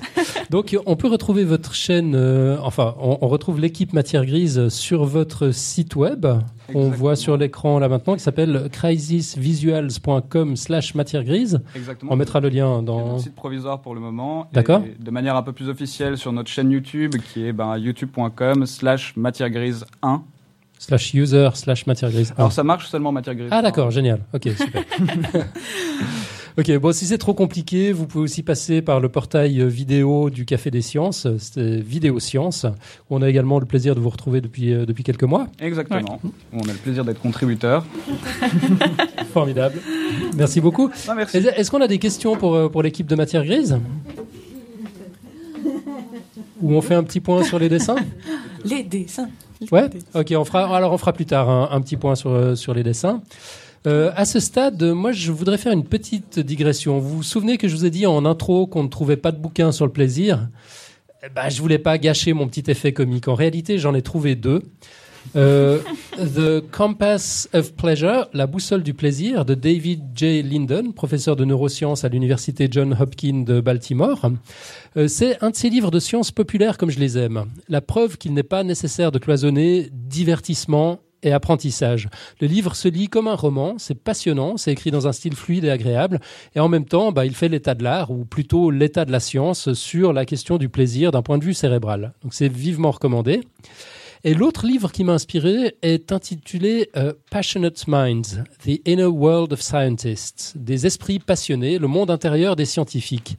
C'est un livre euh, qui a bientôt 20 ans. Il est constitué d'une série d'interviews de scientifiques, déjà vieillissants à l'époque et inconnus du grand public euh, pour, la plupart euh, aujourd'hui. Mais ce qui est intéressant, c'est qu'on leur demandait systématiquement s'ils trouvaient du plaisir dans leur vie de chercheurs. Et la réponse, en gros, est que même si les scientifiques, en tant qu'espèce, c'est comme ça dans le livre, hein, se sentent parfois un peu incompris en dehors de leur labo, euh, ce qui leur permet de continuer jour après jour, malgré les difficultés, bah, c'est le fait qu'ils trouvent la science fun. Pour Carlo Rubbia, prix Nobel de physique en 1984, les challenges de la science sont comme une sorte de jeu. Toute avancée fondamentale dans notre domaine, disait-il, est faite avec le sourire de l'enfant qui joue à un jeu. Peter Mitchell, prix Nobel de chimie en 1978. Je, je, me fatigue même plus comme on est chez nous là, à faire la traduction simultanée. C'est 1978. Ma foi, il faut apprendre à compter en français. Euh, prix Nobel de, de, chimie en 1978 en parlait dans une veine similaire. Au final, disait-il, euh, que vous ayez tort ou raison, tout le monde est gagnant. D'ailleurs, de nombreux scientifiques, rapporte l'ouvrage, estiment qu'en science, avoir tort est bien plus marrant qu'avoir raison. Je vous laisse y réfléchir. C'est ce sens de l'espièglerie qui avait conduit le paléontologue Elwin Simmons à embrasser une carrière scientifique. Trouver des fossiles, disait-il, c'est de l'amusement pur, parce que vous ne savez jamais ce que vous allez trouver et il y a toujours une petite chance que vous tombiez sur quelque chose d'inhabituel. Ça provoque le même genre d'émotion qu'une chasse au trésor. Alors bien sûr, il n'y a pas que sur le terrain que les scientifiques peuvent trouver du plaisir. Le livre fournit des dizaines d'exemples de vieux professeurs qui dévoilent leur âme de gamin quand ils parlent du plaisir qu'ils prennent à faire leur métier. Le livre a franchement très mal vieilli, hein, surtout dans le choix des personnes interviewées. Aujourd'hui, on mettrait en avant quelques femmes, quelques jeunes, le plaisir de, on parlerait du, du plaisir de travailler en équipe. Mais bon, voilà, je ne vais pas trouver plus récent dans les livres. Alors, je vous propose euh, de d'écouter quelqu'un d'un peu plus jeune, d'un peu plus proche, d'un peu plus connu du podcast, d'un peu plus sympa, euh, nous parler du plaisir qu'on peut trouver à faire des maths. C'est la petite surprise de dernière minute. Il est avec nous, même s'il n'est pas là, en différé depuis sa chambre à coucher avec une lumière tamisée parce qu'il s'est enregistré quand euh, quand sa femme dormait derrière. Voici le plus matheux de nos matheux, mesdames et messieurs. Je vous donne Robin. Si je suis malheureux, je fais des maths pour devenir heureux. Si je suis heureux, je fais des maths pour le rester. Alfred Régny. S'il est des plaisirs que beaucoup partagent ou peuvent comprendre même s'ils ne sont pas adeptes, je peux comprendre qu'on aime le footing, ne me demandez surtout pas de m'y mettre, le plaisir que l'on peut trouver à faire des maths semble échapper au plus grand nombre. Et pourtant, écoutez ces mathématiciens parler de leurs recherches. Finalement, nous arrivons au paradis des mathématiciens. Ce sont les problèmes qui, à force de réflexion, ont engendré des idées nouvelles, qui souvent dépassent de façon incommensurable le problème qui leur a donné naissance. Jean Dieudonné. Paradis. Et oui, j'essaye quotidiennement de faire comprendre au plus grand nombre pourquoi on peut trouver du plaisir à faire des maths, à en discuter, même en amateur, en montrant la variété des sujets étudiés, en essayant de faire comprendre quelques étapes d'un raisonnement particulièrement élégant, voire une démonstration entière, en montrant comment des ponts a priori complètement inattendus peuvent apparaître entre deux objets qui rien ne semblait lier, en présentant également des paradoxes, des résultats fortement contre-intuitifs, qui peuvent nous paraître monstrueux avant de peut-être nous séduire quand nous les avons apprivoisés, en montrant comment les maths changent notre vision du monde, peuvent éclairer d'un jour nouveau des questions intimes, comme notre rapport au hasard ou à l'infini. Bref, avec tout ce qui plaît également à la plupart des mathématiciens. Ceux-ci essaient parfois de partager leur plaisir via des analogies, comme Alain Cohn par exemple, qui dit J'ai autant de plaisir à déchiffrer des partitions de Chopin que, de lire, que, de, que des livres d'équations. L'une des analogies les plus fréquentes dans les propos des mathématiciens qui décrivent leur recherche est celle de la, montagne. Un théorème, une nouvelle théorie sont des sommets, des cols que l'on a réussi à gravir et d'où l'on dispose d'une vue plus ou moins intéressante sur le paysage alentour. Plusieurs voies peuvent bien sûr y mener. On a ainsi des centaines de démonstrations du théorème de Pythagore. Montagne impressionnante en son temps, elle est maintenant un sommet, équipé de toutes parts, que l'on peut probablement atteindre par une route goudronnée. Je soupçonne même l'existence d'une buvette. Des groupes scolaires sont traînés là-haut, plus ou moins de force, par remonte-pente. Reste que, quand on prend le temps de montrer le paysage, de passer par une démonstration inattendue, il est tout à fait possible d'en profiter encore et encore. Cette métaphore m'intéresse car elle se poursuit bien et permet, je pense, de faire sentir les différents plaisirs que l'on peut trouver en mathématiques, à condition bien sûr de trouver un minimum de plaisir en montagne. Les mathématiciens sont des explorateurs, des pionniers, des cartographes, découvrant des mondes, gravissant des sommets inconnus, sans savoir s'ils y parviendront, équipant les voies, traçant des routes quand le terrain commence à être maîtrisé. Ce sont des montagnards aguerris, capables d'escalader des parois verticales, de partir plusieurs jours dans des conditions extrêmes, équipés de jumelles, de cordes, de pioches, de piolets, voire de didanites. William Thurston décrit bien ces plaisirs multiples. Il y a une joie réelle à faire des mathématiques, à apprendre de nouvelles méthodes de pensée qui expliquent, organisent et simplifient.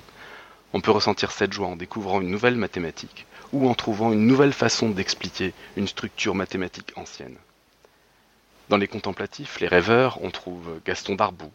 Je compterai, pour ma part, au nombre des heures les plus douces, les plus heureuses de ma vie, celles où j'ai pu saisir dans l'espace et étudier sans trêve quelques-uns de ces êtres géométriques qui flottent en quelque sorte autour de nous. Et puis bien sûr Poincaré, parce que je ne peux pas ne pas le citer, vous, vous le savez, qui dit Une théorie est bonne lorsqu'elle est belle. Et moi, finalement, je suis un guide de moyenne montagne. Alors, je, on équipe les voies pour que le plus grand nombre puisse en profiter. On enseigne des rudiments d'escalade sur des rochers écoles, histoire que les personnes intéressées puissent partir elles-mêmes un peu en exploration, dans des lieux adaptés dans lesquels on les emmène, des lieux pas trop abrupts, variés, avec des sommets accessibles. Chacun pourra alors trouver son plaisir, enfin on l'espère, goût de l'effort, de l'endurance pour certains, exploration technique pour d'autres, contemplation de paysages, de la faune, de la flore, essayer de tracer un chemin, l'histoire des premiers explorateurs. J'ai pas le temps de donner des exemples, j'espère avoir mis un peu de tout cela dans mes interventions de podcast, de podcast science. J'espère surtout que cette analogie vous permettra au moins de comprendre des choses essentielles. D'abord, il n'y a pas qu'une façon d'apprécier les maths, que ce soit ou non votre domaine. On peut les mathématiciens ont des profils variés, des goûts et des aptitudes différents, mais ils aiment tous les maths. On peut très bien y trouver du plaisir, même sans gravir seul les plus hauts sommets. Autre chose à retenir, c'est dur. Boucher trois secondes les oreilles sensibles, mais je dois utiliser cette expression. Quand on fait des maths, comme en montagne, on en chie. Surtout quand on n'est pas habitué, pas motivé, que pas un seul membre de, votre entourage ne connaît la montagne, surtout quand on n'a jamais eu la chance de contempler des paysages superbes, qu'on ne comprend pas l'intérêt de monter pour redescendre juste après. Ah, il y a aussi les aptitudes, bien sûr, la condition physique, l'entraînement, mais c'est dur pour tout le monde. Il n'y a pas de voie royale pour les mathématiques, aurait dit Euclide, un roi qui voulait un enseignement plus court et plus simple parce qu'il était roi et qu'il avait quand même pas que ça à faire mais tous les gens ayant déjà été submergés d'émotions par le paysage découvert d'un coup au sommet d'une montagne vous le diront, ça en vaut la peine. Finissons par une citation, disons, osée d'André Weil, qui, je l'espère, fera plaisir même à ceux que je n'ai pas convaincus. Tout mathématicien digne de ce nom a ressenti, même si ce n'est que quelquefois, l'état d'exaltation lucide dans lequel une pensée succède à une autre comme par miracle. Contrairement au plaisir sexuel, ce sentiment peut durer plusieurs heures, voire plusieurs jours.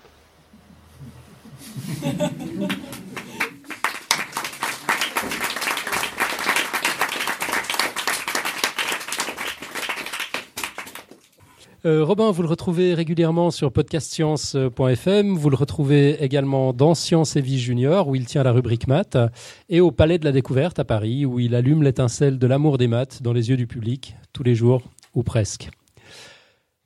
On peut faire un point sur les dessins, Pierre? Si oui, tout à fait. Alors, allons-y. Oui, donc euh, le plaisir est un nom masculin, nous, nous disait-on. Et donc Philippe dit Hurrah Et une autre qui dit euh, Pff, sexiste. Ensuite, un dessin de Inti. Tu t'es mis des châtaignes sous tes vêtements? Ouais, man, fuck le système. un dessin de Philippe. Je sais où on pourrait enfoncer les électrodes sur les humains. Et quelqu'un qui lui répond Non Probablement le même. Je sais comment apporter du plaisir au rat. Non Il est assez perturbé comme ça. Toujours un dessin de Philippe. Un dessin de Héloïse. Non. Pardon. Donc un dessin de Gilda que je vais commenter en live avec mes lunettes. Tu travailles dans quoi toi? Alors moi en fait je donne du plaisir à des rats. Et après je vois pas la suite. Chouette. Vas-y. c'est dans le désordre. Euh, plaisir et IRM. Et ça marche bah, uniquement sur les sujets qui sont excités par les RM. Oh, t'es froide Oui, alors on revient au dessin que j'ai en face de moi. Donc un dessin de Héloïse Chochois d'un rat avec plein d'électrodes dans la tête. C'est sans danger, à côté d'un signe 10 000 volts. Donc probablement pas. Un dessin de Pouillot, de la bonne utilisation du plaisir. Alors on vous propose juste de brancher quelque chose sur votre cerveau. Euh, chaque tableur Excel apportera un plaisir monstrueux basé sur l'état du plaisir de nos actionnaires. un dessin de, de FIP. Plaisir d'offrir avec un pénis enroulé dans du paquet cadeau. Oh, c'est quoi? Un pull? Euh, Un dessin contemplatif de Héloïse Chauchois avec un chien qui se demande Qu'est-ce que la récompense Et voilà un dessin euh, L'argent n'achète pas les amis, euh, sauf sur Facebook, où on peut acheter pour 10 000 followers pour 500 euros. Donc un dessin de FIP. Merci. Et encore Bravo.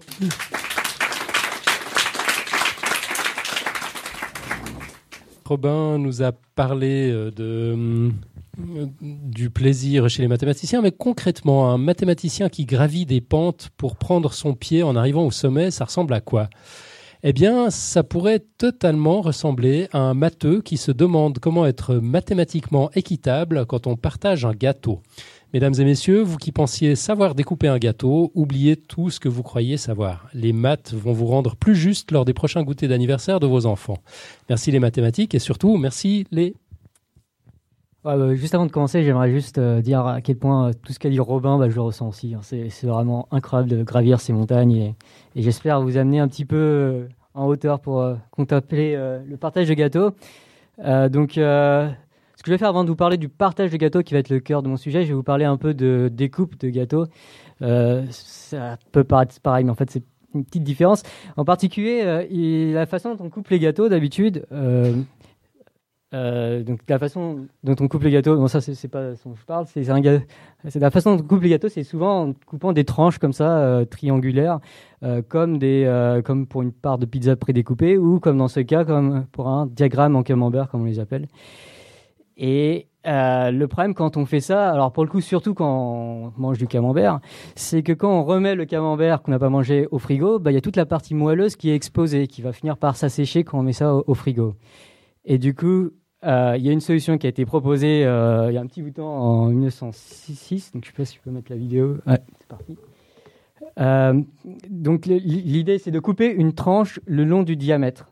Donc on a une tranche qui ressemble à un long rectangle. Et donc en faisant ça, donc imaginez que c'est du camembert si vous préférez le camembert. en faisant ça, vous avez toute la partie moelleuse à déguster tout au long. Et surtout, surtout, après, quand vous remettez euh, le gâteau au frigo, donc il, va le faire, vous recollez les deux morceaux.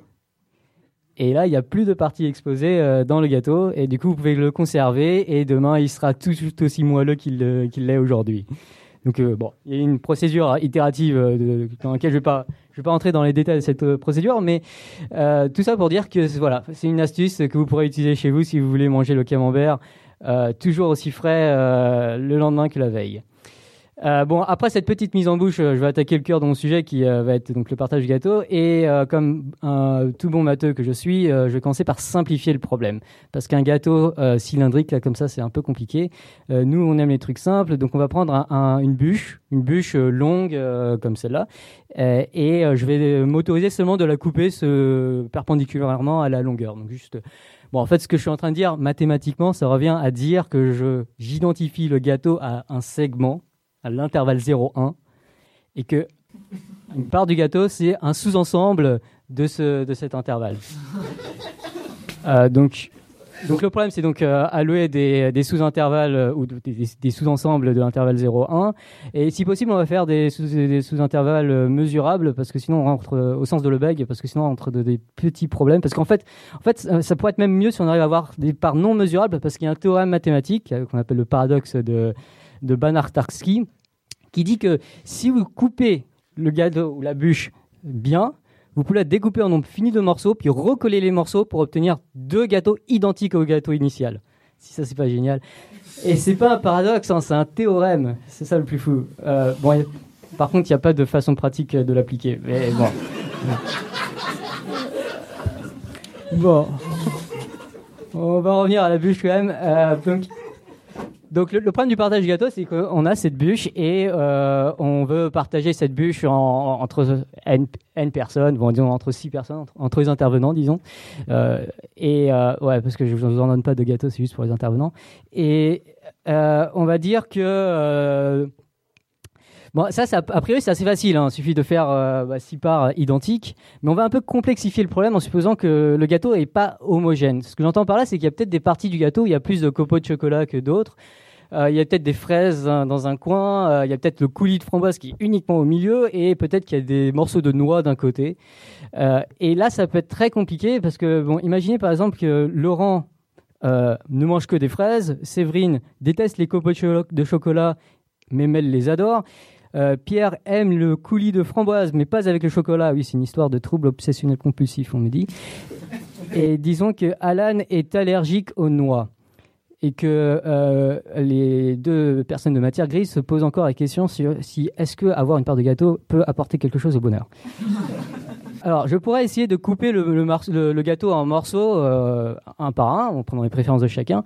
Mais qui me dit qu'à la fin, euh, je vais pas me retrouver avec bah, un morceau de gâteau où il y a que de la noix Et auquel cas, lorsque je devrais servir l'âne, bah, il y aura plus de part sans noix et euh, je serais bien embêté. Donc, il faut un peu réfléchir à au, problème euh, avant de commencer à découper les choses.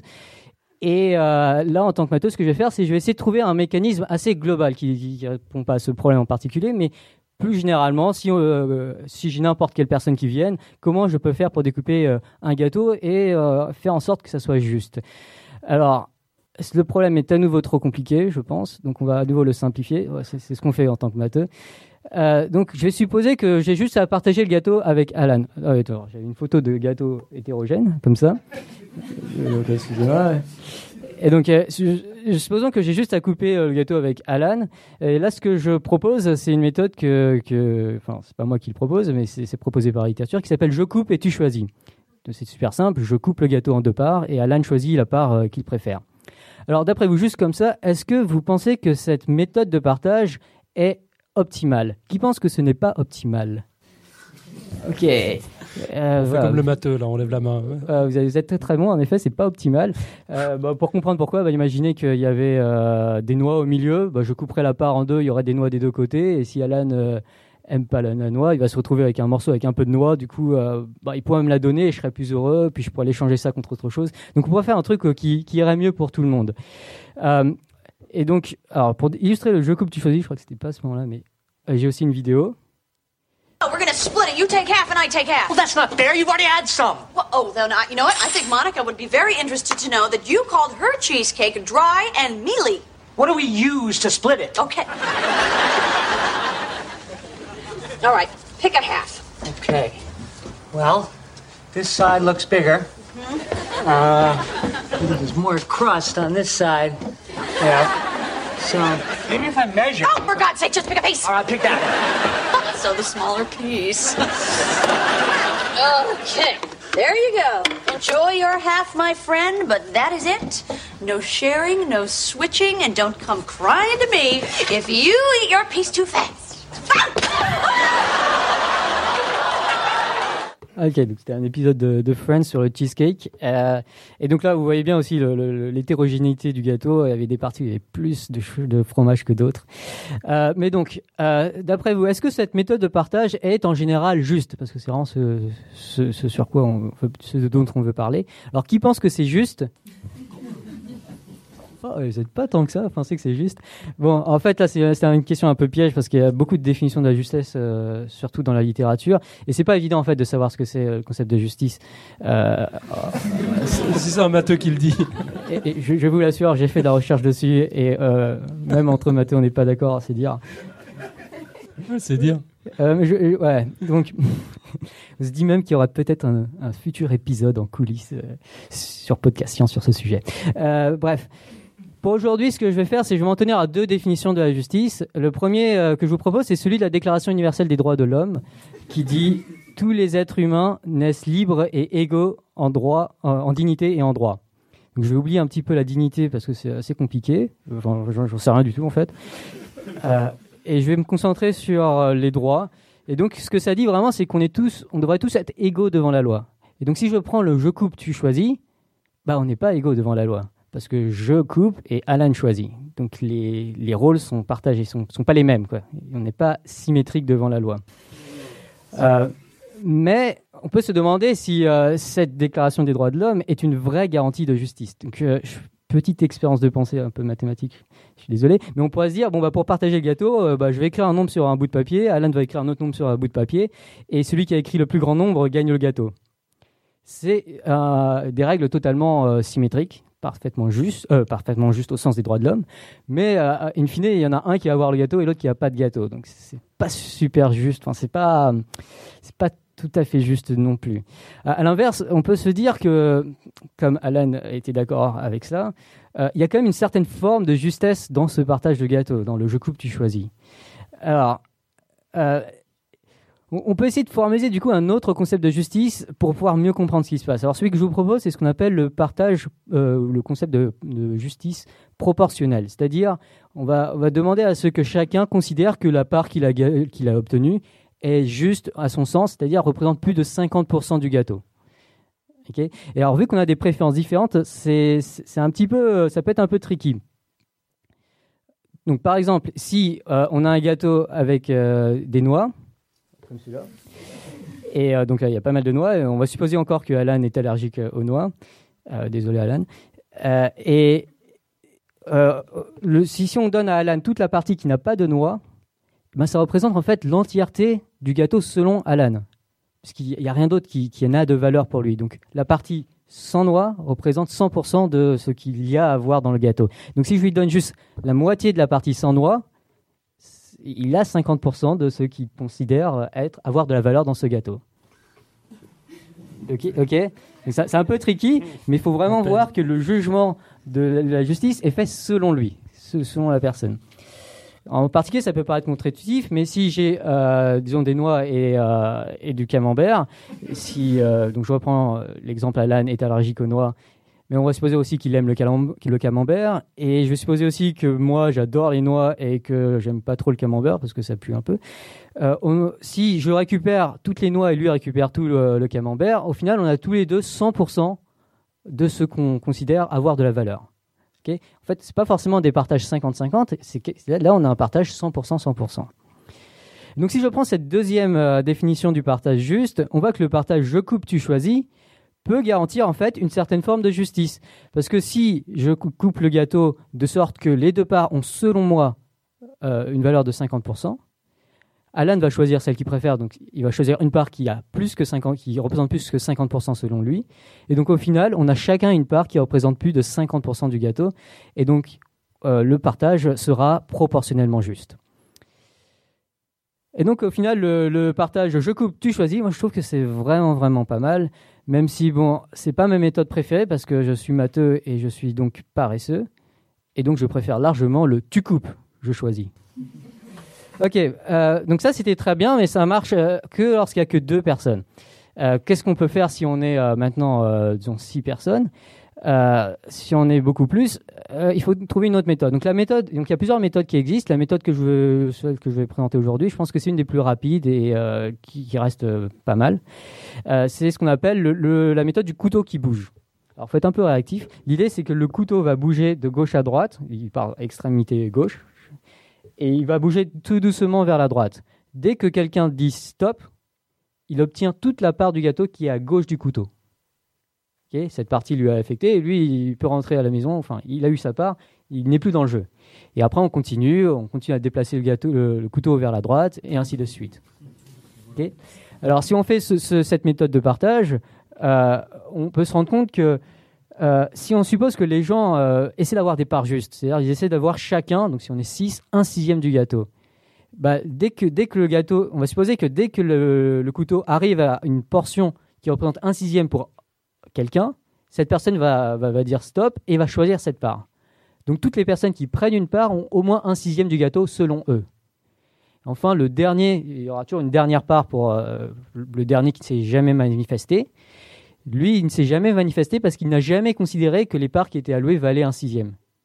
Et du coup, la dernière part devrait être euh, valoir au moins un sixième selon euh, cette dernière personne. Donc ce- cette méthode de partage est proportionnellement juste. Et elle est aussi juste au sens des droits de l'homme, puisque les, les règles sont les mêmes pour tous.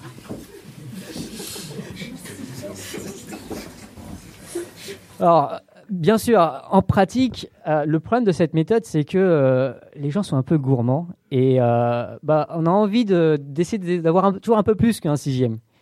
Ok, si, si chacun essaie d'avoir un peu plus qu'un sixième, il y a quelqu'un qui peut se faire avoir in fine. Et du coup, en gros, ce que je suis en train de dire, c'est que si les gens ne jouent pas euh, conformément à ce qu'on attend, on peut avoir un résultat qui est, qui est, qui est- qui est vraiment pas bon, qui est pas juste, qui est, qui est pas optimal, qui, qui, qui est pas satisfaisant. Et, donc ça, ce sont des, des comportements individuels qui amènent à des euh, défauts d'un système global. Et ça, ce qui paraît, il y a aussi un podcast science qui se prépare à ce sujet. Bref, vous l'aurez compris, euh, tout ce que je vous ai présenté ici, en fait, ce sont à, à peu près que des amuse-gueules. On, a, escaladé une petite colline, euh, pour parler dans le langage de Robin. Et, euh, et d'ailleurs, je vous renvoie au podcast Science euh, de 135 où Robin, vous avez parlé de d'autres méthodes de découpe un peu similaires à ça.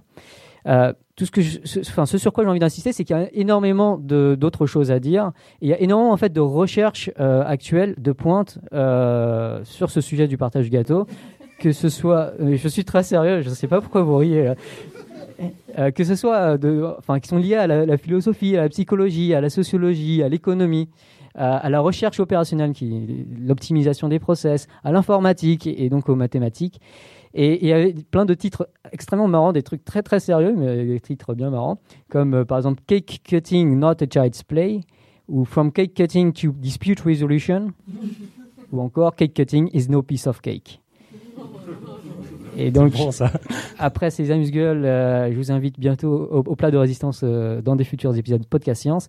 D'ici là, ce que je vous retenez, ce que, ce que je veux que vous reteniez, c'est que partager un gâteau, c'est pas de la tarte. Merci. Merci.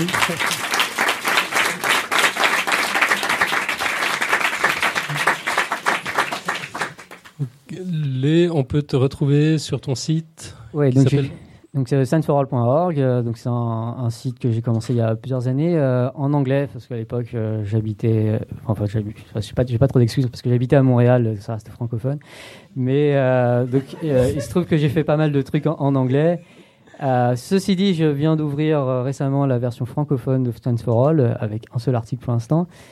Et euh, je commence aussi un nouveau projet euh, de. J'ai envie de faire un vidéo, euh, un documentaire vidéo sur les mathématiques du big data, mais c'est encore trop tôt pour euh, en parler plus que ça pour l'instant.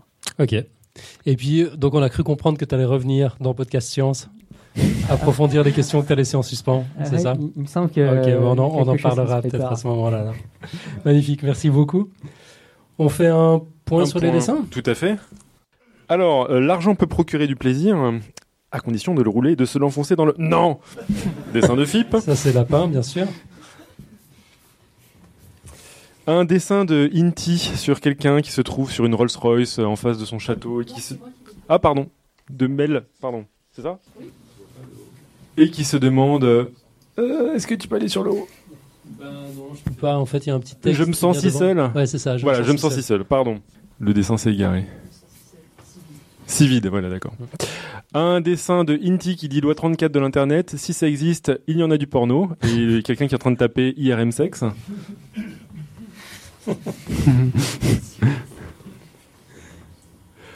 Un dessin, euh, les mathématiques sont-ils vraiment, les mathématiciens, pardon, sont-ils vraiment des explorateurs? Un dessin de FIP. expérience 1, on les lâche sur la pelouse.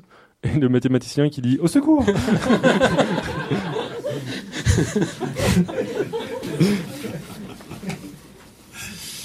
Alors, je suis complètement. Euh, un dessin de Mel. Le plaisir de participer à un podcast science en live? Point d'interrogation. Alan qui dit et ce soir fondu. Et Mel qui répond la bouffe.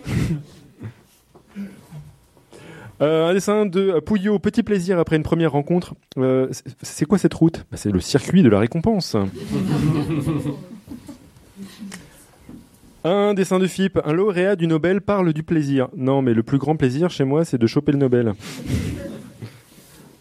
Un dessin d'Héloïse Chauchois, les sommets des mathématiques. C'est beau, mais ça caille un peu. Un dessin de FIP, pourquoi tu veux partager ta bûche? Je t'en coupe une autre si tu veux, avec quelqu'un qui est muni d'une hache. Non, non, non, non, ça va. Un dessin, un aveu de FIP, bon sang. Faut surtout que personne ne se doute du plaisir qu'on ressent quand les gens rient à mes dessins. Encore un dessin de FIP avec Batman qui nous dit Moi, je sais ce qu'est la justice. Euh, un dessin de FIP, euh, t'apportes euh, la bûche pour la démonstration? Euh, La quoi? dit quelqu'un avec euh, du chocolat tout au bord de la bouche. Et un dessin de Mel euh, qui dit Moi, quand on me parle de partager un gâteau, je pense à ça. Avec euh, Astérix, Obélix et Panoramix Ouais, devant bon. le gâteau. On avait dit trois parts Obélix. Bah, Il y en a trois. bon, si, si- si personne ne voit de, de quoi on parle, il faut euh, réviser ses classiques. hein. On avait dit trois Astérix. parts, Obélix. C'est important. Ah non, mais moi, c'est. D'accord, ok. Et c'est tout. Et c'est tout. Et bravo encore. Ouais, bravo. Vous êtes juste incroyable.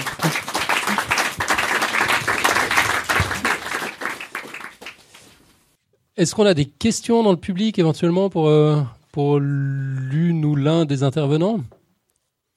Non? Ok, bah du coup, euh, Pierre, il va falloir que tu bouges. Ah, ça, va être la, révolution ici. Parce que euh, Pierre, en fait, euh, il a pas l'air comme ça, mais il a bossé comme un fou. Il a, ouais, il a, il, a pas arrêté euh, dans les coulisses pour scanner les dessins, les publier sur, sur la chatroom, enfin sur, sur Twitter. Donc maintenant, c'est Xavier qui va prendre le relais. On verra s'il est aussi efficace, s'il arrive à suivre en, en temps réel avec, avec les images. Parce que maintenant, pour clore en beauté, ben, sur un sujet dont j'ai l'impression qu'il n'a rien à voir, mais on s'en fout, on écoute Pierre. Pierre, c'est toujours bien. Euh, donc il va nous parler du, du plaisir trouble des obsessionnels compulsifs. Pierre, on t'écoute. C'est zéro prêcheur, quoi. Merci. C'est bon? Ah ouais.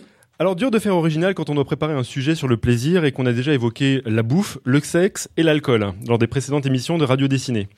Et pour couronner le tout, euh, me voici, me, pardon, me voici, me voici en Helvétie. Alors, il faut donc que je trouve une facette de la question à laquelle les Suisses soient sensibles.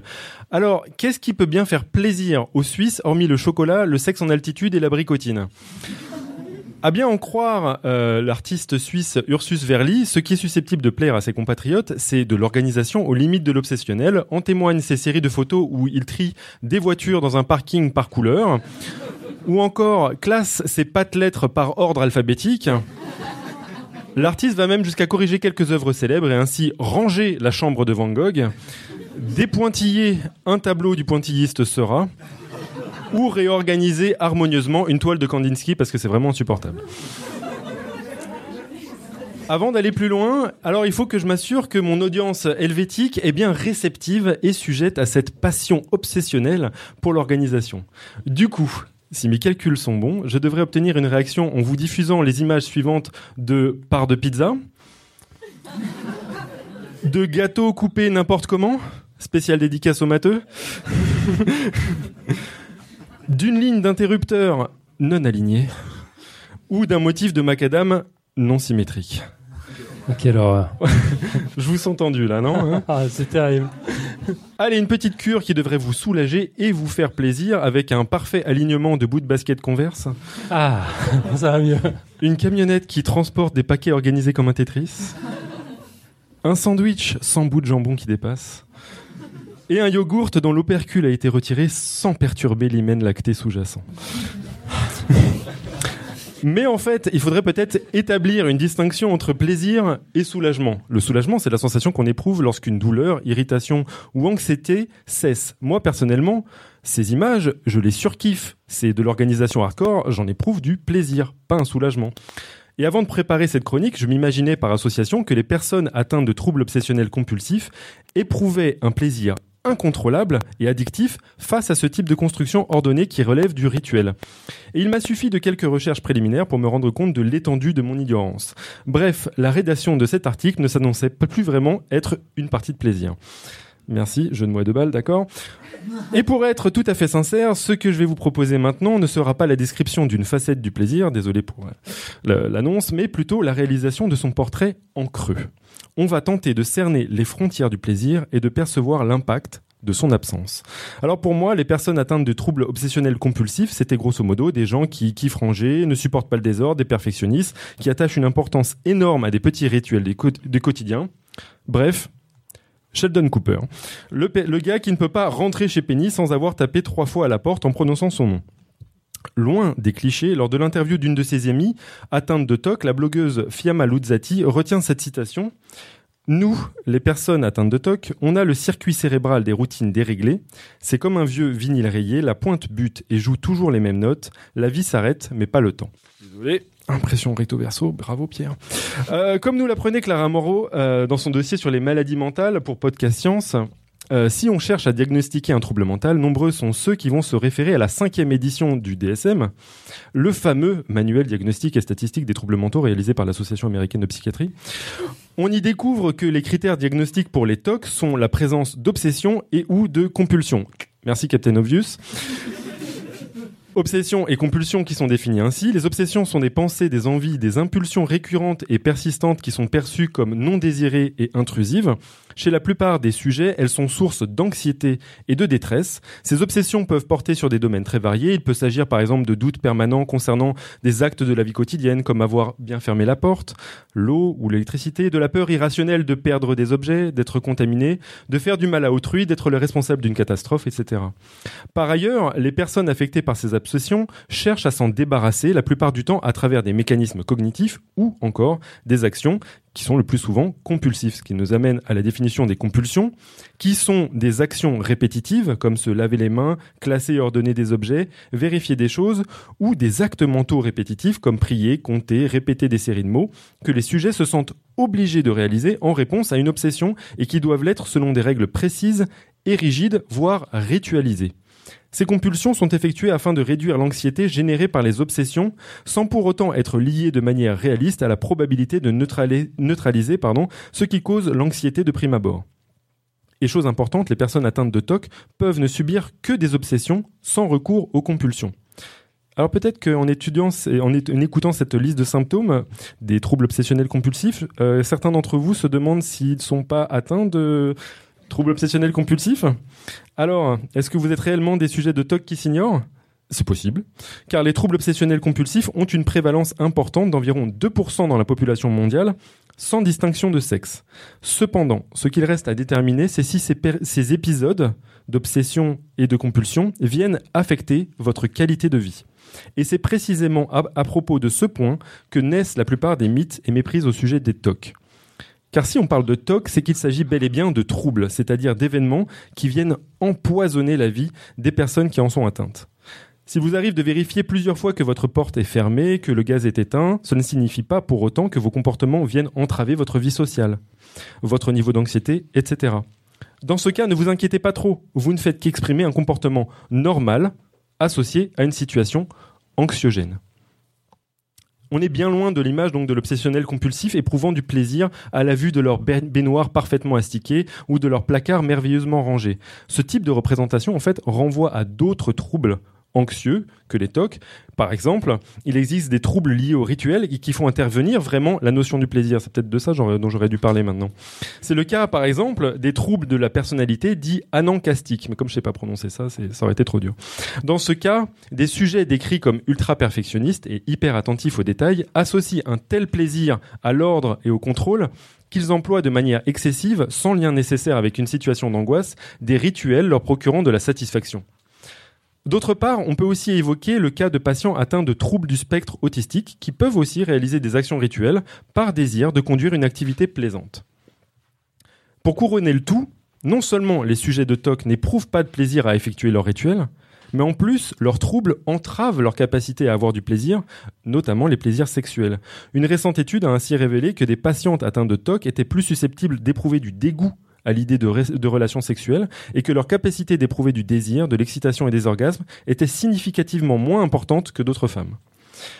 Donc maintenant, on va s'attacher à comprendre ce que c'est que véritablement que les TOC. Plusieurs approches de recherche sont employées. Il y a l'approche psychologique, bien sûr, qui explore les pensées intrusives que tout un chacun est susceptible d'avoir, mais qui deviennent excessives et menaçantes chez les patients de TOC. C'est également cette approche qui a permis de trouver des liens et des distinctions entre les TOC et d'autres troubles anxieux, comme la silogomanie, la tendance à accumuler de manière excessive des objets. Il y a aussi la dysmorphophobie, la crainte obsédante d'être laid ou mal formé. Il y a, euh, attention les, les il a pas d'enfants, il y a l'excoriation cutanée, l'arrachage compulsif de bouts de peau, ou encore la tricotylomanie, l'arrachage voire l'ingestion compulsive de cheveux. On parle de trichophagie.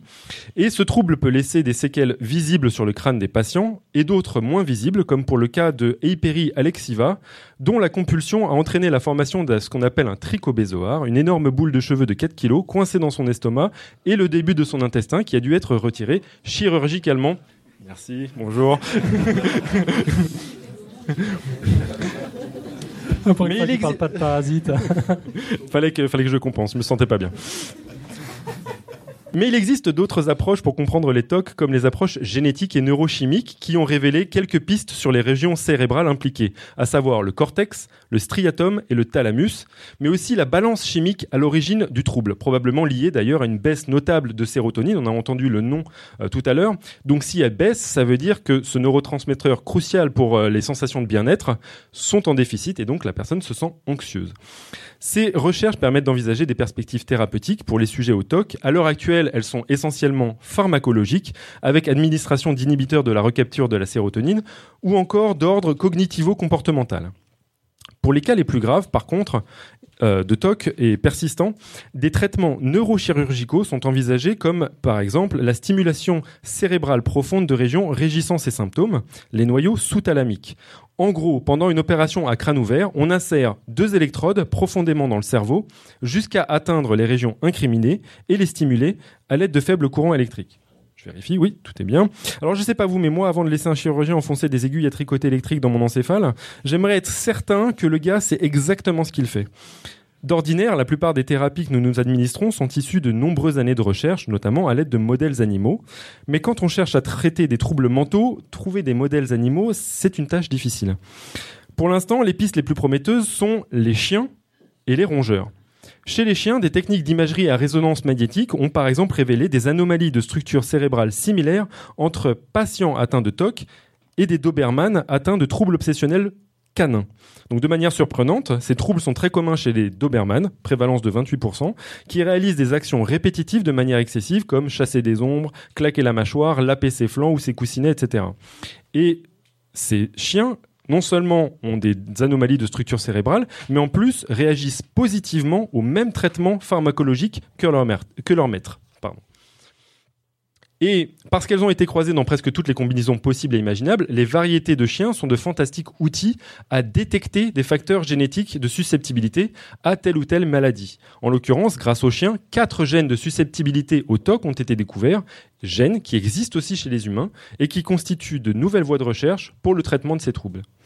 Du côté de nos petits animaux aux longues incisives, le premier challenge pour les utiliser comme modèle est de découvrir chez les rats et les souris des comportements ressemblant à des troubles obsessionnels compulsifs. Donc on ne peut pas leur donner des patelettes pour qu'ils les classent alph- alphabétiquement. Donc pour l'instant, les meilleures pistes sont des lignées de souris mutantes qui réalisent un toilettage excessif ressemblant à de la tricotylomanie. Ce genre de lignée est très pratique car les généticiens peuvent bricoler leurs gènes ou leur administrer des traitements pharmacologiques ou neurochirurgicaux. Dans l'espoir, bien sûr, qu'ils puissent être adaptables aux humains. Mais c'est ça toute l'ambiguïté de ce genre de recherche, c'est de déterminer si on est bel et bien en train de bosser sur des symptômes communs entre souris et humains, ou si on ne devient pas juste super balèze pour guérir les souris d'une maladie qui leur est propre. Ce sera un petit peu ballot. Toujours est-il que plusieurs équipes de recherche se sont penchées récemment sur le sujet et ont fait de remarquables découvertes, deux équipes en particulier, en utilisant la même technique d'optogénétique, qui ont, chez l'une, transformé des souris au comportement normal en souris présentant des troubles obsessionnels compulsifs, et chez l'autre, guéri des souris mutantes de leur proportion excessive à la toilette. Alors pour comprendre leur prouesse, il faut dire un mot de la technique qu'ils ont utilisée, la fameuse optogénétique. C'est une technique inventée en 2005 qui permet l'implantation de diverses manières de neurones possédant des protéines sensibles à la lumière. Ce sont des protéines qui euh, ont été converties à partir de protéines d'algues. En s'assurant que les neurones se trouvent à l'endroit voulu et en insérant des fibres optiques près de cette région, les chercheurs sont capables de contrôler l'activité d'une sous-population de neurones avec de simples flashs lumineux. Donc dans la première équipe de recherche, les neurones photosensibles se trouvaient dans le cortex orbitofrontal et le striatum. Et en illuminant ces régions 5 minutes par jour, les souris, d'abord normales, se mirent à se toiletter compulsivement, et ce même plusieurs semaines après le traitement. Là, l'importance de la découverte réside dans le fait que, contrairement à certaines hypothèses, ce n'est pas l'intensité de l'activité dans ces régions qui génère le comportement anormal, mais plutôt sa récurrence. Et tout ça, c'est autant d'indices précieux pour comprendre l'émergence des TOC. Dans la seconde équipe, l'outil optogénétique a été utilisé dans les mêmes régions du cerveau, mais au sein du striatum, la sous-population de neurones qui était visée, les interneurones à activité rapide, était différente de celle de la première équipe, les neurones épineux moyens. Or, il semblerait que les interneurones à activité rapide contrôlent et régulent les neurones épineux moyens. Résultat, en illuminant ces régions chez des souris mutantes qui présentent ces troubles obsessionnels compulsifs, les chercheurs ont observé une diminution drastique des compulsions. Donc, c'est des résultats qui sont encourageants. Mais de là utiliser de la thérapie génique couplée à des LED fourrés dans le cerveau, il devrait s'écouler quelques années. Du coup, quelles sont nos possibilités étant donné qu'on a déjà éliminé le plaisir de l'équation concernant les TOC, qu'on n'a pas forcément envie de se foutre des électrodes dans l'occiput, et que c'est pas demain la veille qu'on décorera nos cerveaux avec des guirlandes de Noël? Il y a bien un ou deux romantiques dans la salle qui vont nous suggérer que l'amour est le meilleur des remèdes. Les fans du film, d'ailleurs, pour le pire et pour le meilleur, euh, le film où Jack Nicholson est atteint de troubles obsessionnels compulsifs qui sont traités justement grâce à l'amour, déclareront que la science ne peut pas tout et que l'amour est ce qu'il y a de plus efficace. Alors à cela, je répondrai peut-être bien, mais il ne s'agit probablement pas du remède heureux des comédies euh, romantiques américaines. Neil Hilborn est un poète atteint de TOC qui nous offre un aperçu de ce qu'il a ressenti quand il est tombé amoureux de cette fille à qui il a demandé six fois de sortir avec lui en 30 secondes. Elle avait accepté la troisième fois, mais aucune demande ne paraissant parfaite selon lui, il avait continué. Lors de leur premier rendez-vous, elle apprécia le fait qu'il organisait son plat par couleur. Elle aimait qu'il l'embrasse 16 fois avant de sortir, ou 24 fois si c'était un mercredi. Elle adorait les longues balades pour la raccompagner chez elle à cause du trop grand nombre de craquelures sur le chemin. Elle s'était sentie en sécurité en s'installant chez lui car il vérifiait 18 fois par nuit si la porte était bien verrouillée. Au lit, elle se levait contre lui alors qu'il éteignait sa lumière, la rallumait, l'éteignait, la rallumait, l'éteignait, la rallumait, l'éteignait. Et puis, les baisers la retardèrent avant d'aller au travail. Elle n'attendait plus devant chaque craquelure sur le chemin. Elle lui dit qu'elle n'aurait pas dû le laisser s'attacher à elle, que c'était une erreur. Mais comment ça pourrait être une erreur alors qu'il n'a pas besoin de se laver les mains avant qu'elle l'ait touché Mais l'amour, c'est pas une erreur. Ce qui le tue, c'est qu'elle peut fuir cette relation, mais pas lui. Il peut pas chercher quelqu'un d'autre car il pense tout le temps à elle. Mais ce n'est pas une obsession comme celle où il s'imagine recouvert de microbes grouillant sur sa peau. C'était la première fois qu'il pensait tout le temps à quelque chose de beau. Aujourd'hui, il désespère de s'imaginer un autre ne l'embrasser qu'une seule fois, sans soucier que ce soit parfait. Il a tellement envie qu'elle revienne qu'il laisse sa porte déverrouillée, qu'il laisse la lumière allumée. Et c'est tout.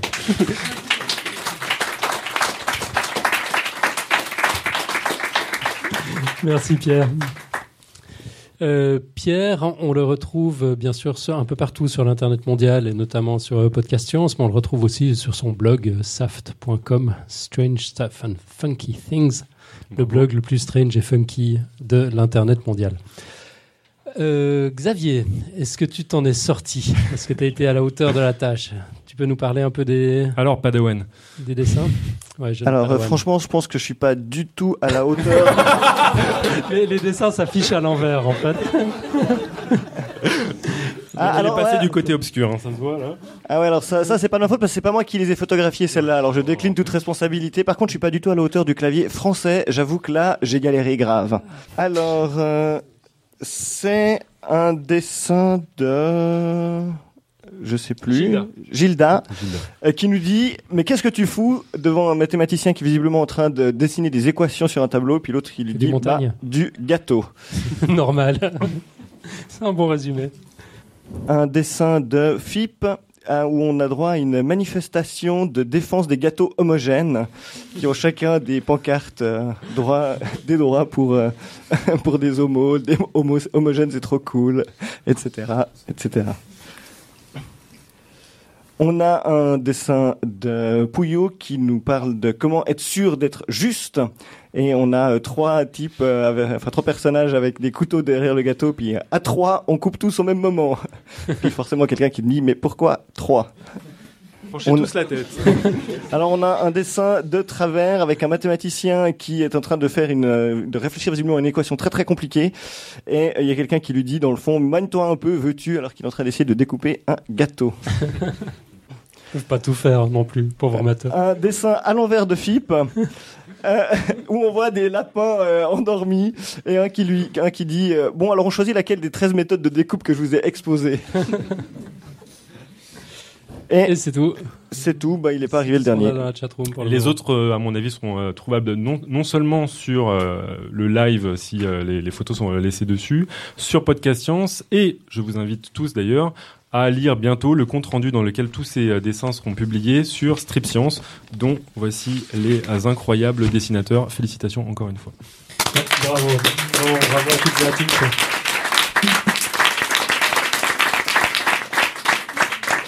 Et voilà, ben, ainsi s'achève cette, euh, je crois que c'est la huitième soirée radio dessinée. Enfin, ça devient, ça, devient une, vieille habitude maintenant. C'est c'est très cool. On va pas s'éterniser. On se retrouve le mardi 26 janvier sur l'antenne de Podcast Science dans la formule normale avec Timothée euh, qui nous parlera de mémoire et nous initiera à la méthode des lieux. Pour l'heure, c'est fini. Encore un immense merci au public, aux dessinatrices, aux dessinateurs, aux chroniqueuses chœurs, à Mel pour son idée, à Laurent pour son musée, et à Xavier euh, qui a œuvré dans les coulisses pour rendre cet événement possible. À bientôt et que servir la science soit votre Joie!